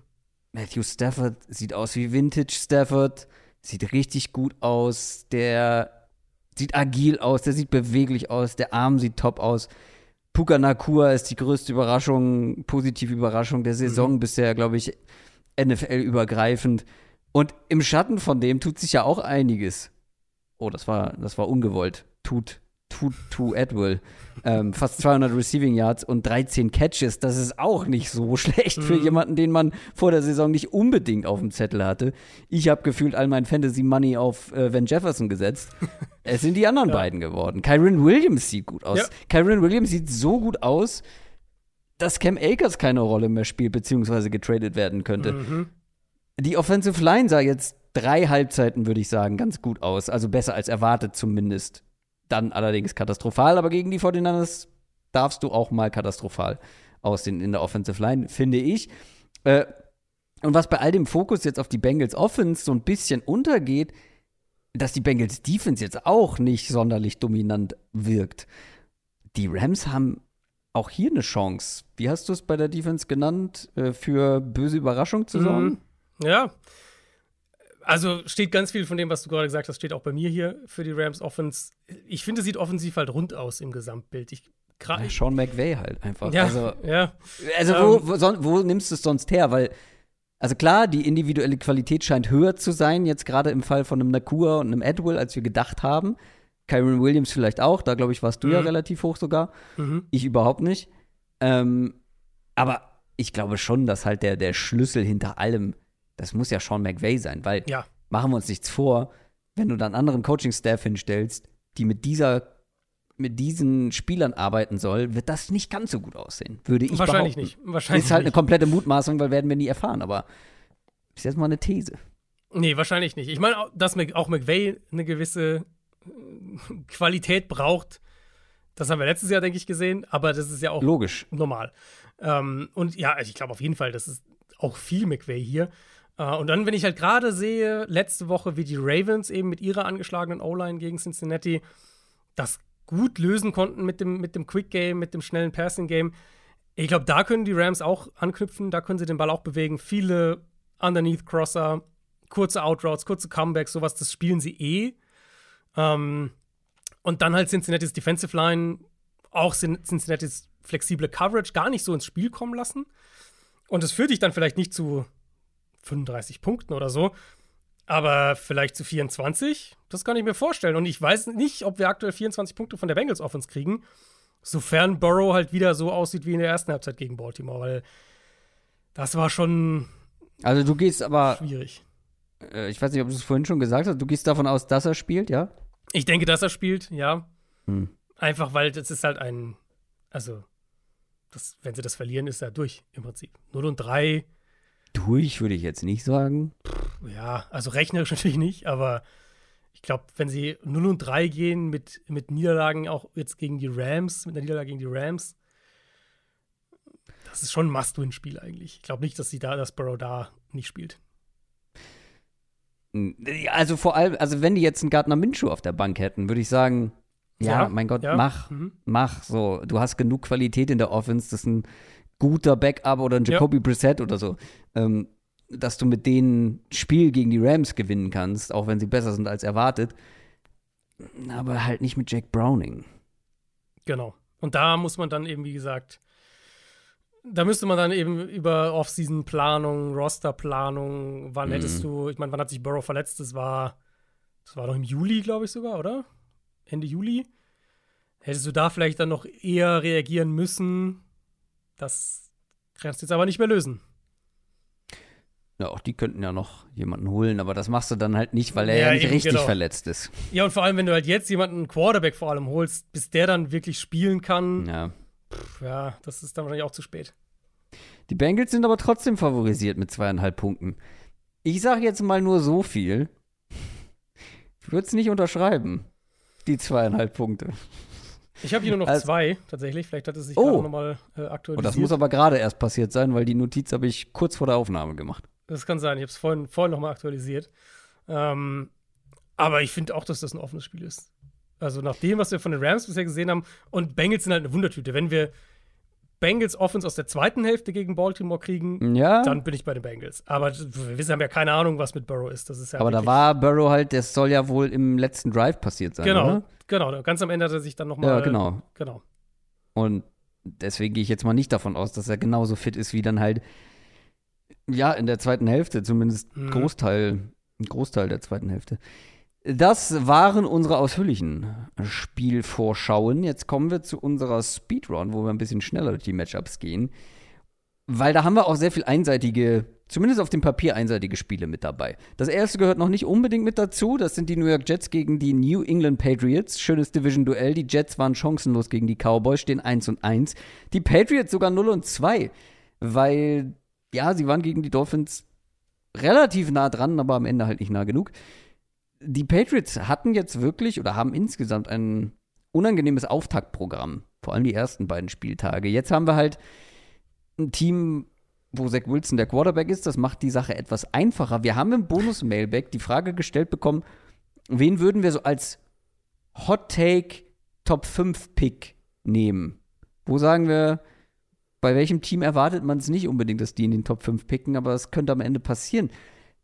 Ich meine, die Patriots wären auf jeden Fall schon relativ hot, wenn man die hier nennt, aber die stehen 0 und 2 und ich glaube, dass dieses kommende Spiel ein ganz guter Gradmesser dafür ist. Also mit Zach Wilson natürlich eigentlich ein Pflichtsieg für die Patriots. Gleichzeitig haben die Jets halt auch mit einer sehr, sehr starken Defense immer eine Chance und vor allem ist das so ein Spiel, also wenn die Jets wirklich auch mit Zach Wilson Playoff-Kandidat bleiben wollen, dann sollten sie die Patriots schlagen, oder nicht? Ja, aber glaubst du daran, dass sie das schaffen? Also ich habe mir aufgeschrieben. Also unmöglich finde ich es nicht. Nein, nein, nein, unmöglich. Ich habe mir aufgeschrieben, die Defense, die scored, das Team gewinnt. Die Defense, Spiel. die scored. Ja. Ja, aber das macht ja die Chance für die Jets noch größer. Ich finde, das ist eine 50-50-Sache, ehrlich gesagt. Weil Zach Wilson hinter dieser Line Ja, gegen diese ja. Patriots Front mit Bill Belichick, der Coverages dahinter zusammenkocht, das hat natürlich auch Desasterpotenzial. Ähm, zumal halt eben, wir haben es ja vorhin schon mal kurz angesprochen, die Secondary bei den Patriots, Gonzalez, sehr, sehr gut aussieht. Ja. Und ich glaube, gerade ein Quarterback wie Zach Wilson kann New England da durchaus zu Fehlern, Turnovern bringen. Zach Wilson stand gegen die Cowboys bei fast 60 Prozent seiner Dropbacks unter Druck. Ähm, das wird sich wahrscheinlich nicht wiederholen, aber die Front der Patriots ist halt auch ziemlich stark. Ich würde aus Jets-Sicht wirklich gucken, ähm, vielleicht Wilson als Runner ein bisschen einsetzen. Das reguläre Run-Game der Jets, glaube ich, muss hier den Unterschied vor allem machen. Aber viel davon lässt sich natürlich auch über die andere Seite des Walls sagen. Also die Edge-Rusher der Jets gegen die Patriots Tackles, das könnte hässlich werden. Patriots haben immerhin ihre beiden Starting Guards wieder. Das hilft ein bisschen gegen die Interior-Line der Jets, aber die Tackle-Situation ist ein Problem. Und mit Bill O'Brien, Mac Jones, der Floor ist so ein bisschen stabiler als das, was die Jets offensiv haben. Gerade Woche 1 fand ich auch gut von der Offense. Jetzt gegen Miami wieder so ein bisschen mehr hm, up and down. Aber unterm Strich, das, das, also das sind halt zwei Top 5 Defenses und die werden das Spiel entscheiden. Und ich finde, das gilt, das gilt einfach sowohl dahingehend, wer lässt weniger zu, als auch dahingehend, wer hat halt vielleicht die Big Plays. Und ich glaube, die Big Plays in diesem Spiel werden dann einfach von den Defenses kommen. Also müssen die Patriots gewinnen, wenn sie noch irgendwas. Ja. Also ist zu früh nach drei Wochen dann. äh, Das meinte ich ja gerade bei dir auch bei den Bengals. Ich glaube, das ist zu früh dann, um schon irgendwie final eine Aussage zu treffen. Aber wenn die Patriots wirklich ernsthafte Ambitionen auf die Playoffs ha- behalten wollen, haben wollen, dann müssen sie das Ja, vor allem, ja. Ja, also bei den Bengals kannst du mich ja noch zumindest überzeugen, sagen wir, die starten 0 und 3, aber Burrow Und ist irgendwie Burrow fit fitter, und, und dann genau. haben sie irgendwie einen Run. Ja. Das ist jetzt ja bei den Patriots nicht unbedingt so vorhersehbar, dass die so offensiv dann so heiß laufen oder so, dass die irgendwie dann acht Spiele am Stück gewinnen oder sowas. Sie sind aber favorisiert auswärts mit zweieinhalb Punkten. Ja. Weißt du, Ja, wann der letzte Jets-Sieg war? Gegen die Patriots? Nee. Wenn du so Willst du fragst, raten? lange her. Okay, Oder rat, rate mal, wer war der Quarterback für die Jets beim letzten Sieg gegen die Patriots? Oh Gott. Ähm. Also, es ist ein bisschen her, aber jetzt auch keine 30 Jahre. Ja, okay, oder so. also nicht Brett Favre. Nein. äh, äh, dann sag ich, ähm, der Quarterback war Ryan Fitzpatrick. Volltreffer. Dezember Natürlich, 2015. Wer sonst? Dezember Wer 2015. 14 Niederlagen in Folge für die Jets. Oh, ich glaube, das nennt man im Volksmund owned. Ja. mh, ich, also ich, ich bin wirklich offen hier. Ich, ich kann mir. Ich kann Ja, also mir Zach Wilson vorstellen. wird nicht der nächste Quarterback sein, glaube ich, der die Jets schlägt, aber. Der die Jets schlägt vielleicht schon, aber. Äh, ja, gut, ja. Ja. Freudscher Versprecher. Der die Patriots schlägt. Ähm, Jaguars gegen Texans haben wir hier auf dem Programm. Die Texans schlagen sich achtbar, wie ich finde. stehen trotzdem 0 und 2. Die Jaguars überraschend harmlos gewesen gegen die Chiefs. Das hier muss ein Pflichtsieg für Trevor Lawrence und Co. sein. Ja, sollte so sein. Ich würde hier aber mal eine kleine Lanze für die Texans Offense brechen, weil ich finde, dass das eine Unit ist, die sich ordentlich schlägt bisher, gemessen an den Umständen. Und die Umstände letzte Woche waren, dass man mit vier Backups in der Offensive Line gespielt hat. Und die Line soll ja eigentlich die Stärke sein für, für die Texans, weil die Receiver sind halt eher überschaubar noch. Oder jung oder, ne? Also die O-Line mhm. sollte eigentlich das sein, was Stabilität gibt. Stroud, finde ich, macht das in Ordnung. Wenn er eine saubere Pocket hat, dann verteilt er den Ball gut, macht es ordentlich. Aber wenn er halt Druck bekommt, so, das ist das, was wir auch im College von ihm letztlich gesehen haben, wenn er Druck bekommt, dann wird es problematisch und die Colts konnten halt viel Druck machen gegen diese Backup ähm, Texans Line. Gute Nachricht ist, dass, dass Larry Tunzel diese Woche wahrscheinlich spielen kann. Offiziell ist er noch Day-to-Day, -Day, äh, sieht aber wohl ganz gut aus. Das gibt ihm natürlich mehr Stabilität. Und dann der Pass Rush der Jaguars. Also, der reißt jetzt bisher auch keine Bäume aus, inklusive Travon Walker, der nach zwei Spielen 66 Pass Rush Snaps und vier Quarterback Pressures auf dem Konto hat. Jacksonville hat mit Tyson Campbell eine ganz gute Antwort auf, ähm, auf Nico Collins, der nach zwei Spielen jetzt denke ich, relativ klar der, der primäre Receiver aktuell ist bei den Texans. Vielleicht finden sie ein bisschen mehr Räume im Run-Game. Ähm, ich glaube, Tank Dell muss mehr spielen in dieser Offense. Der gibt ihnen ja. echt so eine Dynamik, ja. die halt sonst fehlt. Letzte Woche äh, ja, hat er endlich total. mal mehr gespielt, hat zehn Targets gehabt, sieben Catches, 72 Yards, ein Touchdown. Ich glaube, den sollten sie mehr einsetzen. Und dann, ja, also die Offensive Line für Jacksonville ist ein Problem. Ähm, das war so einer meiner zentralen Jaguars-Takeaways nach dem Chiefs-Spiel. Und Houston hatte zumindest so ein paar Momente schon im Pass Rush. Also ich bin noch nicht ganz sicher, wie groß meine Sorge da bei den Jaguars jetzt ist für so die hm. weitere Prognose. Aber wenn die Texans Defense ihnen da Sand ins Getriebe kippt und so, dass man es merkt, dann schaue ich da wahrscheinlich nächste Woche noch mal anders drauf. Aber da darfst du jetzt auch kein Fähnchen im Wind sein. Nach der ersten Woche warst du so, ja. so hyped. Ja darf dich eine Woche nicht so aus der, aus der Fassung bringen bei den. Ich meine, die sind natürlich auch immer noch mit, also das ist nicht ihre finale O-Line, muss man ja auch sagen. Left Tackle ist noch gesperrt, der kommt zurück. Das wird sich auch noch mehr finden. Der Right Tackle ist ein Rookie, der wird sich noch mehr finden. Aber gegen die Chiefs war das halt schon ein, einer der, wenn nicht der zentrale Unterschied zwischen Jacksonville und, und Kansas City offensiv, dass die, die Chiefs halt eine O-Line haben und die Jaguars da halt keine hatten. Ich mache mir da relativ wenig Sorgen und die Line von neuneinhalb Punkten pro Jaguars sieht krass aus. Ja. Aber ich meine, die Texans haben auch gegen die Colts mit elf verloren. Also. Gegen Gardner Minshew vor allem eine Halbzeit lang. Ja. ja. Ich mache mir da keine Sorgen.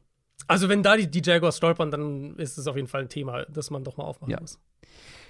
Die Kansas City Chiefs spielen gegen die Chicago Bears. Da sind wir im späten Sonntagsfenster, das leider wirklich nicht ganz so aufregend ist aus neutraler nee. Sichtweise das sind doch nur drei Spiele und wir bleiben beim Thema Pflichtsiege. Die Chiefs haben, die also ich versuche das irgendwie anders noch zu verpacken. Was, halt, was willst du da sagen? Das ist ein Pflichtsieg. Die Bears stehen 0 und 2. Die Chiefs können jetzt hier den positiven Rekord holen hm. und dann 2 und 1 gehen. Das müssen sie auch. Sie sind der größte Favorit der Woche mit 12,5 hm. Punkten. Die Frage ist, werden sie das auch gewinnen? Werden sie diesen Pflichtsieg holen? Das ist, finde ich, nicht die Frage. Ich finde, die Frage ist, covern sie diese 12,5? Gewinnen sie wirklich mit zwei Touchdowns?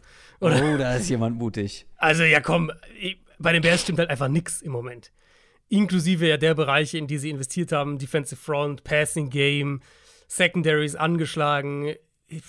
Also, ich glaube, Kansas City, wenn sie das wollen, können sie das Spiel allein am Boden dominieren mit ihrer Offensive Line. Und dann auf der anderen Seite des Balls, Chiefs Defense, haben wir, haben wir Montag ausführlich drüber gesprochen. Wer die Folge noch nicht gehört hat, dann da gerne nochmal reinhören. Ich war echt beeindruckt von dem Spiel gegen Jacksonville. Und ein Quarterback wie Justin Fields, der den Ball konstant, die, also wirklich permanent zu lange hält, der generell zu langsam spielt, hinter einer wackeligen und, und angeschlagenen Offensive Line gegen diese Chiefs Front mit, mit Chris Jones zurück, der ja auch sofort ein Game Wrecker war gegen Jacksonville. Also, wenn Chicago das mit weniger als 10 Punkten Abstand verliert, wäre ich schon überrascht. Wenn die Bears das gewinnen würden, dann, ähm, das, also das wäre ein Riesenschocker. Diese zwei Teams könnten eigentlich nicht weiter auseinander sein. Dann klippe ich auf jeden Fall das, was du jetzt eben gesagt ja, hast. Zu Recht. Auch wenn ich dir inhaltlich natürlich zustimme, aber das kommt dann natürlich nicht mit rein. Ähm, ja, ich finde das aber einen guten, also ich weiß nicht, ob es das braucht, aber nochmal eine gute Beobachtung für Justin Fields, weil hier wird er halt passen müssen. So. Mhm. Ich gehe nicht davon aus, dass das jetzt dann deutlich besser wird als in den Wochen zuvor und letzte Saison, aber es ist zumindest, ähm, es ist zumindest etwas, worauf ich achten werde, wie er sich da schlägt. Aber ich glaube, dann können wir schon ähm, zu einem weiteren Sonntagabendspiel gehen und ein weiteres Spiel, was sehr einseitig aussieht auf dem Papier. Die Arizona Cardinals spielen gegen die Dallas Cowboys und die Cowboys stehen 2-0, die Cardinals bekanntlich 0 und 2. Die Cardinals spielen besser als gedacht, offensiv und defensiv, finde ich. Aber besser als schlecht sollte im Normalfall nicht ausreichen, wenn du gegen die Cowboys spielst. Oder gibt es hier eine gewisse Stolpergefahr wegen, wegen Unterschätzung? Äh, weil die Cowboys vielleicht denken, naja, die Cardinals, da fahren wir mal eben nach Arizona, putzen die weg, wie wir die bisherigen Teams weggeputzt haben und dann fahren wir wieder nach Hause. Wahrscheinlich jetzt nicht mehr nach dem Giants-Spiel letzte Woche, nachdem die Cowboys gesehen haben, was, was den Giants fast passiert wäre. Ähm, ja, Arizona, finde ich, verkauft sich halt im Rahmen der eigenen Möglichkeiten relativ gut. Defensiv machen sie Plays, sie kommen zum Quarterback. Es ist, es ist oft nicht schön und es sind keine dominanten Wins oder sowas, aber sie kommen zum Quarterback. Äh, sie kreieren den einen oder anderen Turnover und sind erstaunlich respektabel nach zwei Spielen, muss man, finde ich, fast sagen. Selbst, also selbst auch die Offense, ich fand die ersten drei Viertel gegen Chicago, das hat fast Spaß gemacht, dazu zu gucken. Und, und ich finde, das ist halt ein Unterschied zwischen Arizona und Chicago. Bei Chicago habe ich, also gucke ich mir diese Offense an und denke mir, ich weiß nicht, also was, was soll das hier? Und bei Arizona, finde ich, erkennst du immer einen Plan. Dass mhm. die natürlich limitiert sind mit einem Backup-Quarterback, der zwei Wochen vor Saisonstart kam und ähm, mit einer neu zusammengestellten Offensive Line und so. Okay, fair enough. Aber du erkennst halt einen Plan und damit machen sie auch Plays. Also gegen die Giants haben sie den Ball ja echt, wie gesagt, über drei Viertel ziemlich, ziemlich gut bewegt. Das kann natürlich hier mit Josh Dobbs gegen diesen Pass Rush, ja, das wird deutlich schwieriger, sagen wir es mal so. Ja. Ähm, ich, was ich mir vorstellen kann, ist, dass gerade so vielleicht früh im Spiel, dass Arizona den Ball auch hier am Boden ein bisschen bewegen kann. Ein paar Plays machen. Sie haben gute Playdesigns drin. Also fand, war ich wirklich positiv überrascht, als ich jetzt das Giants-Spiel mir noch angeguckt habe.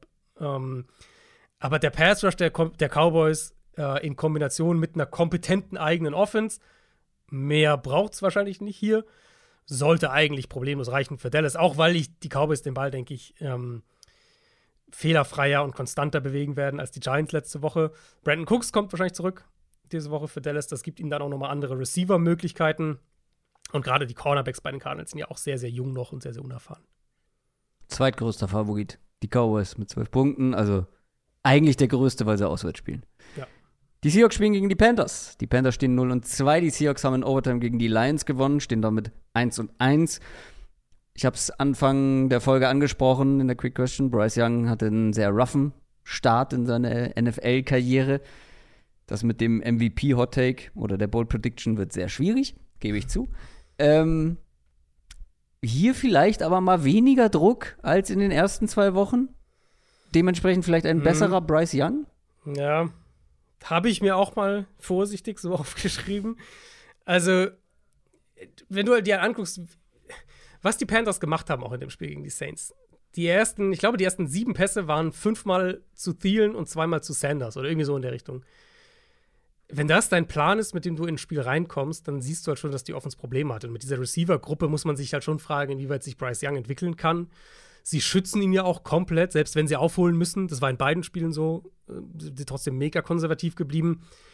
Ich hoffe wirklich aus Panthers Sicht und, und auch weil ich von Bryce Young mehr sehen will und sehen will, dass er sich entwickelt, dass sich diese Woche die generelle Herangehensweise so ein bisschen ändert, weil ehrlich muss man ja sagen, wann, wenn nicht gegen diese Seahawks-Defense, die bisher wirklich harmlos ist, gerade in der Line of Scrimmage. Ähm, da sollten sie eigentlich den Ball am Boden bewegen können, die Panthers. Mit einer Einschränkung, zwei Backup-Guards, im Moment drauf. Die waren auch gegen die Saints ein Problem und vielleicht kann Seattle da mal ein paar Plays auch machen an der Line of Scrimmage. Aber ich will halt vor allem sehen, dass die Offense sich nicht so wahnsinnig selbst einschränkt, die sowieso schon super limitiert ist, eben durch den Mangel an Receiver-Qualität und, und den Mangel an Separation, den die offensiv kreieren. Und dann auf der anderen Seite Panthers Pass Rush gegen potenziell nochmal zwei Backup-Tackles für Seattle. Die haben es gegen Detroit gut gemacht. Carolina ist qualitativ eine andere Geschichte im Pass Rush als die Lions. Das heißt, vielleicht kriegt Seattle da ein bisschen mehr Probleme. Und die Panthers sind schwerer lesbaren Coverage. Ich glaube, keine Defense rotiert so viel seine Coverages nach dem Snap wie, wie die Panthers. Vielleicht kriegst du da Gino dazu, halt den Ball auch ein bisschen nochmal zu halten und dann kommt mhm. der Pass Rush durch. Darüber muss es eben funktionieren für Carolina. Weil wenn, wenn Seattle offensiv wieder seine Big Plays hat und irgendwie 27 Punkte macht, 30 Punkte macht, ich glaube, das ist einfach nicht die, keine realistische Range für die Panthers dieses Jahr, selbst jetzt gegen eine schwächere Seahawks-Defense. Ich würde hier nicht von Pflichtsieg sprechen, aber wäre schon überraschend, wenn die Seahawks das nicht gewinnen, sind auch mit 5,5 Punkten Favorit. Ja, Pflichtsieg insofern halt, wenn du aus, wenn du Seattle bist und in die Playoffs willst, sind Dann das halt die Spiele, die du gewinnen musst. Natürlich, natürlich, gar keine Frage. Aber ich finde es jetzt halt nicht so wie Cowboys gegen Cardinals, ja. wo, also, wo alles andere wirklich ein krasses Ausrutschen wäre. Ähm, dafür finde ich die Seahawks auf der einen Seite nicht stark genug und ähm, die Panthers dann mal schauen, was die mit etwas weniger Druck anstellen. Aber grundsätzlich natürlich müssen die Seahawks das gewinnen. Dann haben wir noch das Sunday Night Game. Das könnte ein sehr interessantes werden. Die Las Vegas Raiders gegen die Pittsburgh Steelers. Beide stehen 1 und 1. Und ja, interessant schon, vielleicht aber auch nicht mega schön. Aber es kann halt ein ganz, ganz wichtiges sein, weil beide wirklich wackelig in die Saison gekommen.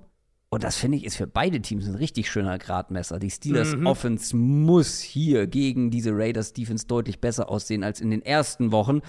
Es sollte halt aber auch für Kenny Pickett und Co. deutlich leichter werden als in den ersten beiden Wochen. Ja, das ist halt so der eine Punkt, der, der irgendwie übrig ist von diesem Steelers-Hype, ist halt zu sagen, ja, das der Start war natürlich man, hart. Genau. Also der ja, Start man hätte nicht unangenehmer starten können. Genau, was, was gegnerische Defenses angeht, war das schon ein ziemlich, ziemliches Brett. Ähm, ja. Gleichzeitig vielleicht meine Lieblingsstat, über die ich in der Vorbereitung auf diesen Spieltag jetzt zum wiederholten Mal, ich hätte sie schon mal gehört in der Vergangenheit, aber jetzt nochmal drüber gestolpert bin. Äh, ich glaube, das war, jetzt will ich die Quelle hier richtig haben. Ich glaube, es war im The Ringer Podcast. Ich glaube, es war da. Auf jeden Fall, die Stat ist, ähm, dass die Pittsburgh Steelers haben 37 Spiele unter Matt Canada gespielt, also dem Offensive Coordinator. In diesen 37 Spielen hatte Pittsburgh kein einziges Mal 400 Offense Yards. Also nicht Passing, Total Offense Yards. Nicht einmal. Hm. Das, was jetzt einfach nur mal 400 Offense Yards, ja, ne, ist jetzt nicht wenig, aber einfach nur mal vergangene Woche, vergangenen Spieltag hatten das unter anderem die Lions, die Bills, die Falcons, die Ravens, die Eagles, die Bucks, die Giants oder auch im eigenen Spiel direkt die Browns. Also 400 Yards ist kein Selbstläufer, aber so selten ist es jetzt auch nicht in der heutigen NFL.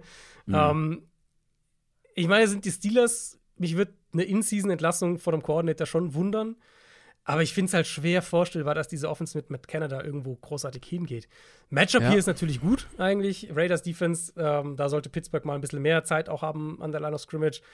Und vielleicht dann auch ein paar mehr Möglichkeiten für die Offense. Ich bleibe dabei, du, also ich weiß nicht, du, wenn man sich das, das Backfield anguckt, diese beiden Running Backs, dann musst du doch zu dem Schluss kommen, dass Jalen Warren mehr Snaps braucht in dieser Offense.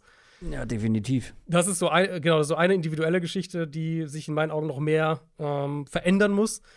Mm, und dann guckst du halt auf das Matchup auf der anderen Seite des Balls und die Steelers Defense sollte ja eigentlich einen guten Tag haben können. Auch wenn die Raiders jetzt gerade in der Offensive Line mal wieder gar nicht so schlecht unterwegs sind. Äh, individuelles Fragezeichen hier ist noch Minka Fitzpatrick, der musste ja verletzt raus letzte Woche. Aber das ist keine äh, die, die Raiders, das ist keine Offense, die gut ist, wenn sie nicht mehr on schedule ist. Und dafür sollte eigentlich der Steelers Pass Rush sorgen können. Ja, aber es ist ein doch offenes Match, finde ich. Ja, offen. Die Raiders ja. zweieinhalb Punkte zu Hause vorne. Mhm. Mhm. Vielleicht sprechen wir da jetzt nochmal drüber. Adrian ist in Führung gegangen. 2 zu 1 steht's. Ich hab's, ich wurde getrickt. Respekt dafür. Du hast mich wirklich zweimal in eine Falle gelockt, weil du hast dafür gesorgt, dass ich, ich glaube, beide Male auf die Favoriten getippt habe, aber nicht auf meine. Beide Male gegen deine. Äh, ja, deine nicht auf meinen Bauch gehört habe, mhm. sozusagen. Ähm, du hast das Gleiche eigentlich gemacht. Du hast auf die Chargers getippt. Ich hätte es auch gemacht aber du hättest es eigentlich nicht machen dürfen, nach dem, was mhm. du mir in der Preview erzählt hast. Da habe ich dich ein bisschen getrickt. Aber du hast einmal getroffen und zwar mit wem?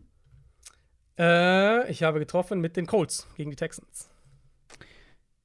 ja, ah, ja, im Nachhinein vielleicht keine gute Wahl von mir. Mal sehen, ob ich es diese Woche besser mache. Unser Tippspiel für alle, die es noch nicht kennen, diese Saison läuft es so, jeder von uns gibt dem anderen zwei Spiele, auf die er tippen muss. Das Ganze funktioniert im Snake-Prinzip. Ich darf anfangen, weil ich hinten liege. Dann darfst du zwei Spiele auswählen und dann darf ich dir noch eins geben. Ähm, ich habe hier eine ganze Reihe von Spielen, finde ich, die sehr, sehr eng sind. Ich habe auch, also ich hatte eine Top 3, nee, ich hatte eine Top 4, hatte ich tatsächlich recht schnell zusammen. Ich meine, ich brauche ja nur drei heute, wenn ich dann einen zweiten, dritten Slot picke, aber ja, es gibt ein paar, was ja auch so ein bisschen dieser Spieltag ist. Ich finde, es sind nicht so viele Kracher-Matchups, aber dafür viele enge Spiele. Ja, und ich rücke etwas von meinem Plan ab, nach dem, was ich von dir gehört habe, und gebe hm. dir als erstes Spiel die Stolperfalle schlechthin. Rams gegen Bengals. Okay, das hätte ich dir auch gegeben, aber das wäre nicht mein erster Pick gewesen. Mhm. Ja, ist natürlich fies, weil wir halt nicht wissen, was mit Burrow ist. Das macht es natürlich. Kann natürlich sein, dass wir am Samstag hören, Burrow out diese Woche. Ähm, Und ich glaube, dafür sichere ich mich ab. Weil ich hin und her gerissen bin und wenn wir am Montag oder am Sonntag oder am Samstag hören, dass Burrow nicht spielt, dann ärgere ich mich, wenn ich drauf getippt habe. Deswegen nehme ich die Rams. Schade, weil ich hätte gern den Rams doppelt die Daumen gedrückt. Nee. Wieso denn Weißt doppelt? du, so als Überraschungssieger 0 und 3 Bengals in der Krise. Gut für uns als Podcast, schöne Storyline. Jetzt drücke ich natürlich die Bengals die Daumen. Naja, dann äh, loggen wir das ein. Du tippst auf die Rams gegen die Bengals. Mhm. Interessant. Also mich wundert es jetzt wirklich, muss ich sagen, dass du mir, äh, dass du mich nicht nochmal mit den Chargers geködert hast, wenn die schon ein even Spiel haben. Nee, nee, ähm. nee, nee, nee, weil ich weiß, auf wen du tippst. Nee, nee, weil ich auch glaube, dass die Vikings das gewinnen. Ja, dann tipp doch drauf. Ich geb's dir als Spiel. Ich tippe auf die Vikings, ja. Okay, gut. Weil um. Ähm. ich, das ist das, was ich vorhin gesagt habe. Die Vikings mit ein bisschen weniger Pech, mhm. vielleicht sogar mit, mit Glück, sollten eine bessere Mannschaft sein. Und ähm, ja, ja, ich tippe schon wieder gegen so ein bisschen mein, mein Homer-Team, aber da bin ich ja von abgerückt bei den Chargers. Ich sehe halt ja immer noch. Also, fallen gelassen wie eine heiße Kartoffel. Ja, gut, also die Kartoffel hat sich aber dreimal durch deine Hand gebrannt, bevor du die hast fallen lassen, muss man auch sagen. Ich, Drei Saisons meinst du, ja. Äh, ähm, ich sehe halt in dem Spiel immer noch ein Szenario, in dem jetzt unabhängig von Fumble und was weiß ich was Glück, in dem die Chargers halt irgendwie für 230 Yards laufen. Das finde ich ist ja auch irgendwie denkbar. Deswegen, mhm. ich, ich bin froh, dass du es mir nicht gegeben hast. Ich hätte wahrscheinlich auch die Vikings genommen, aber ich bin froh, dass ich von dem Spiel die Finger lasse. Reicht ja, dass ich es kommentiere. Ähm, so, jetzt muss ich ja kurz meine Liste, jetzt habe ich die natürlich nicht abgehakt. Also wir haben Bengals, Rams und wir haben Vikings, Chargers. Abgehakt, das waren zwei Spiele, das kriegst du ja wohl hin. Ja, es ist spät. Wir sind mhm. schon seit zwei Stunden dabei. Gut, dann geb. Ah, habe ich hier zwei Spiele, die ich echt noch mag. Ich gebe dir als zweites. Ich muss, ich überlege, welches ich weniger tippen will und das gebe ich dir. Ich gebe dir. Raiders Steelers gebe ich dir. Mhm. Ja, finde ich fies. Mhm. Ah, finde ich sehr fies. Weil da habe ich ja auch kein. Ich, also, ich habe zwischen zwei Spielen überlegt und bei dem ja. anderen habe ich die Tendenz bei dem. Also, die Raiders spielen zu Hause, die Raiders sind leichter Favorit, aber ich glaube, dass die Steelers halt ein. Das ist das einfachste Matchup für sie aus Offense-Perspektive, also die leichteste Defense, die schwächste Defense, auf die sie mhm. bisher treffen. Ich erwarte eine bessere Steelers Offense. Und gleichzeitig glaube ich, dass die Steelers Defense auch hier wieder echt unangenehm sein kann. Und ich ja. glaube, die Steelers gewinnen das auswärts. Okay, ich tippe, dann hast du tippe ich zweimal auf auswärts? Äh, nee, nee Vikings, die Vikings spielen zu Hause. Ja, ja easy. ja, dann. Ähm, dann noch ein Spiel von mir an dich. Mhm. Ich glaube, ich hätte hier auch jetzt Raiders Steelers genommen. Ich. Oh, ich finde es super schwierig. Weil ich hätte hier eigentlich, ich kann es ja mal sagen, ich hätte hier Jets gegen Patriots genommen. Mhm, das war meine Alternative tatsächlich. Ja. Ähm, da glaube ich aber, dass du relativ sicher bei den Patriots bist. Deswegen gebe ich dir Falcons Lions. Oh, okay. Habe ich jetzt nicht mitgerechnet. Ähm, ja, ich hätte Patriots wahrscheinlich, doch, ich hätte Patriots getippt. Ähm, ja. Falcons Lions, ich nehme Detroit. Der, ich traue der Falcons Offense noch nicht genug. Ah, da kann ich schön. Obwohl ich mag die ja beide. Ich mag beide Offenses gerne, aber dann kann ich zumindest den Falcons bedingungslos die Daumen drücken. Aber ja, die Lions sind Favorit zu Hause, dreieinhalb Punkte. Ich hätte, glaube ich, auch auf die Lions getippt, aber ich habe es mit aufgeschrieben, weil ich glaube, dass die Falcons hier mit einem guten Spielverlauf durchaus eine Chance haben. Ich glaube, ich hätte, also nicht, also freut mich, dass du mir das Spiel gegeben hast, aber ich glaube, ich hätte Packers Saints hier noch vorher gepickt. Weil das finde ich ist auch eine ganz schwere Nummer. Stimmt. Ja, guter Punkt, Packers Saints. Aber die Packers hatten wir jetzt so häufig. Ich glaube, deswegen habe ich sie. Auch, ja. Ja, die hatten wir jetzt in jede Woche mit dabei. Oder? Weiß ich gar nicht. Aber. Nee, doch, ich glaube, ähm, ja. Ich glaube, ich habe doch, ich habe Woche 1 auf sie getippt, du hast Woche 2 auf sie getippt. Ich habe, wie gesagt, ich glaube, das könnte eine Falle sein. Es könnte eine Falle sein. Ich habe auch gedacht, dass du die Lions nimmst. ähm, ich habe sogar noch in meinem Ranking runtergesetzt, nachdem wir drüber gesprochen haben. Aber trotzdem nehme ich es, weil ich es ziemlich offen finde. Das war's aber für heute. Das war unsere Preview auf Woche Nummer 3. Letzte Worte, Adrian, bevor ich hier das Outro abfeuere. Ähm, ich glaube, 2 Stunden 20 mehr als ausreichend. Wie gesagt, Chargers äh, Vikings gibt es bei uns bei RTL Plus diese Woche im Stream. Äh, ich glaube, das RTL-Spiel des Frühling ist Jets Patriots. Also wer auf Defense Battle Lust hat, mhm. ist da richtig zu Hause. Und wir sind natürlich am äh, Montag wie gewohnt wieder da. Ganz genau. Am Montag gibt es eine neue Folge. Montag nächste Woche gibt es ein NFL Classics. Es gibt einen Bonus-Mailback und es gibt einen Shop, wo ihr T-Shirts und alles andere kaufen könnt. Das war's für heute. Macht's gut. Tschüss. Ciao, ciao.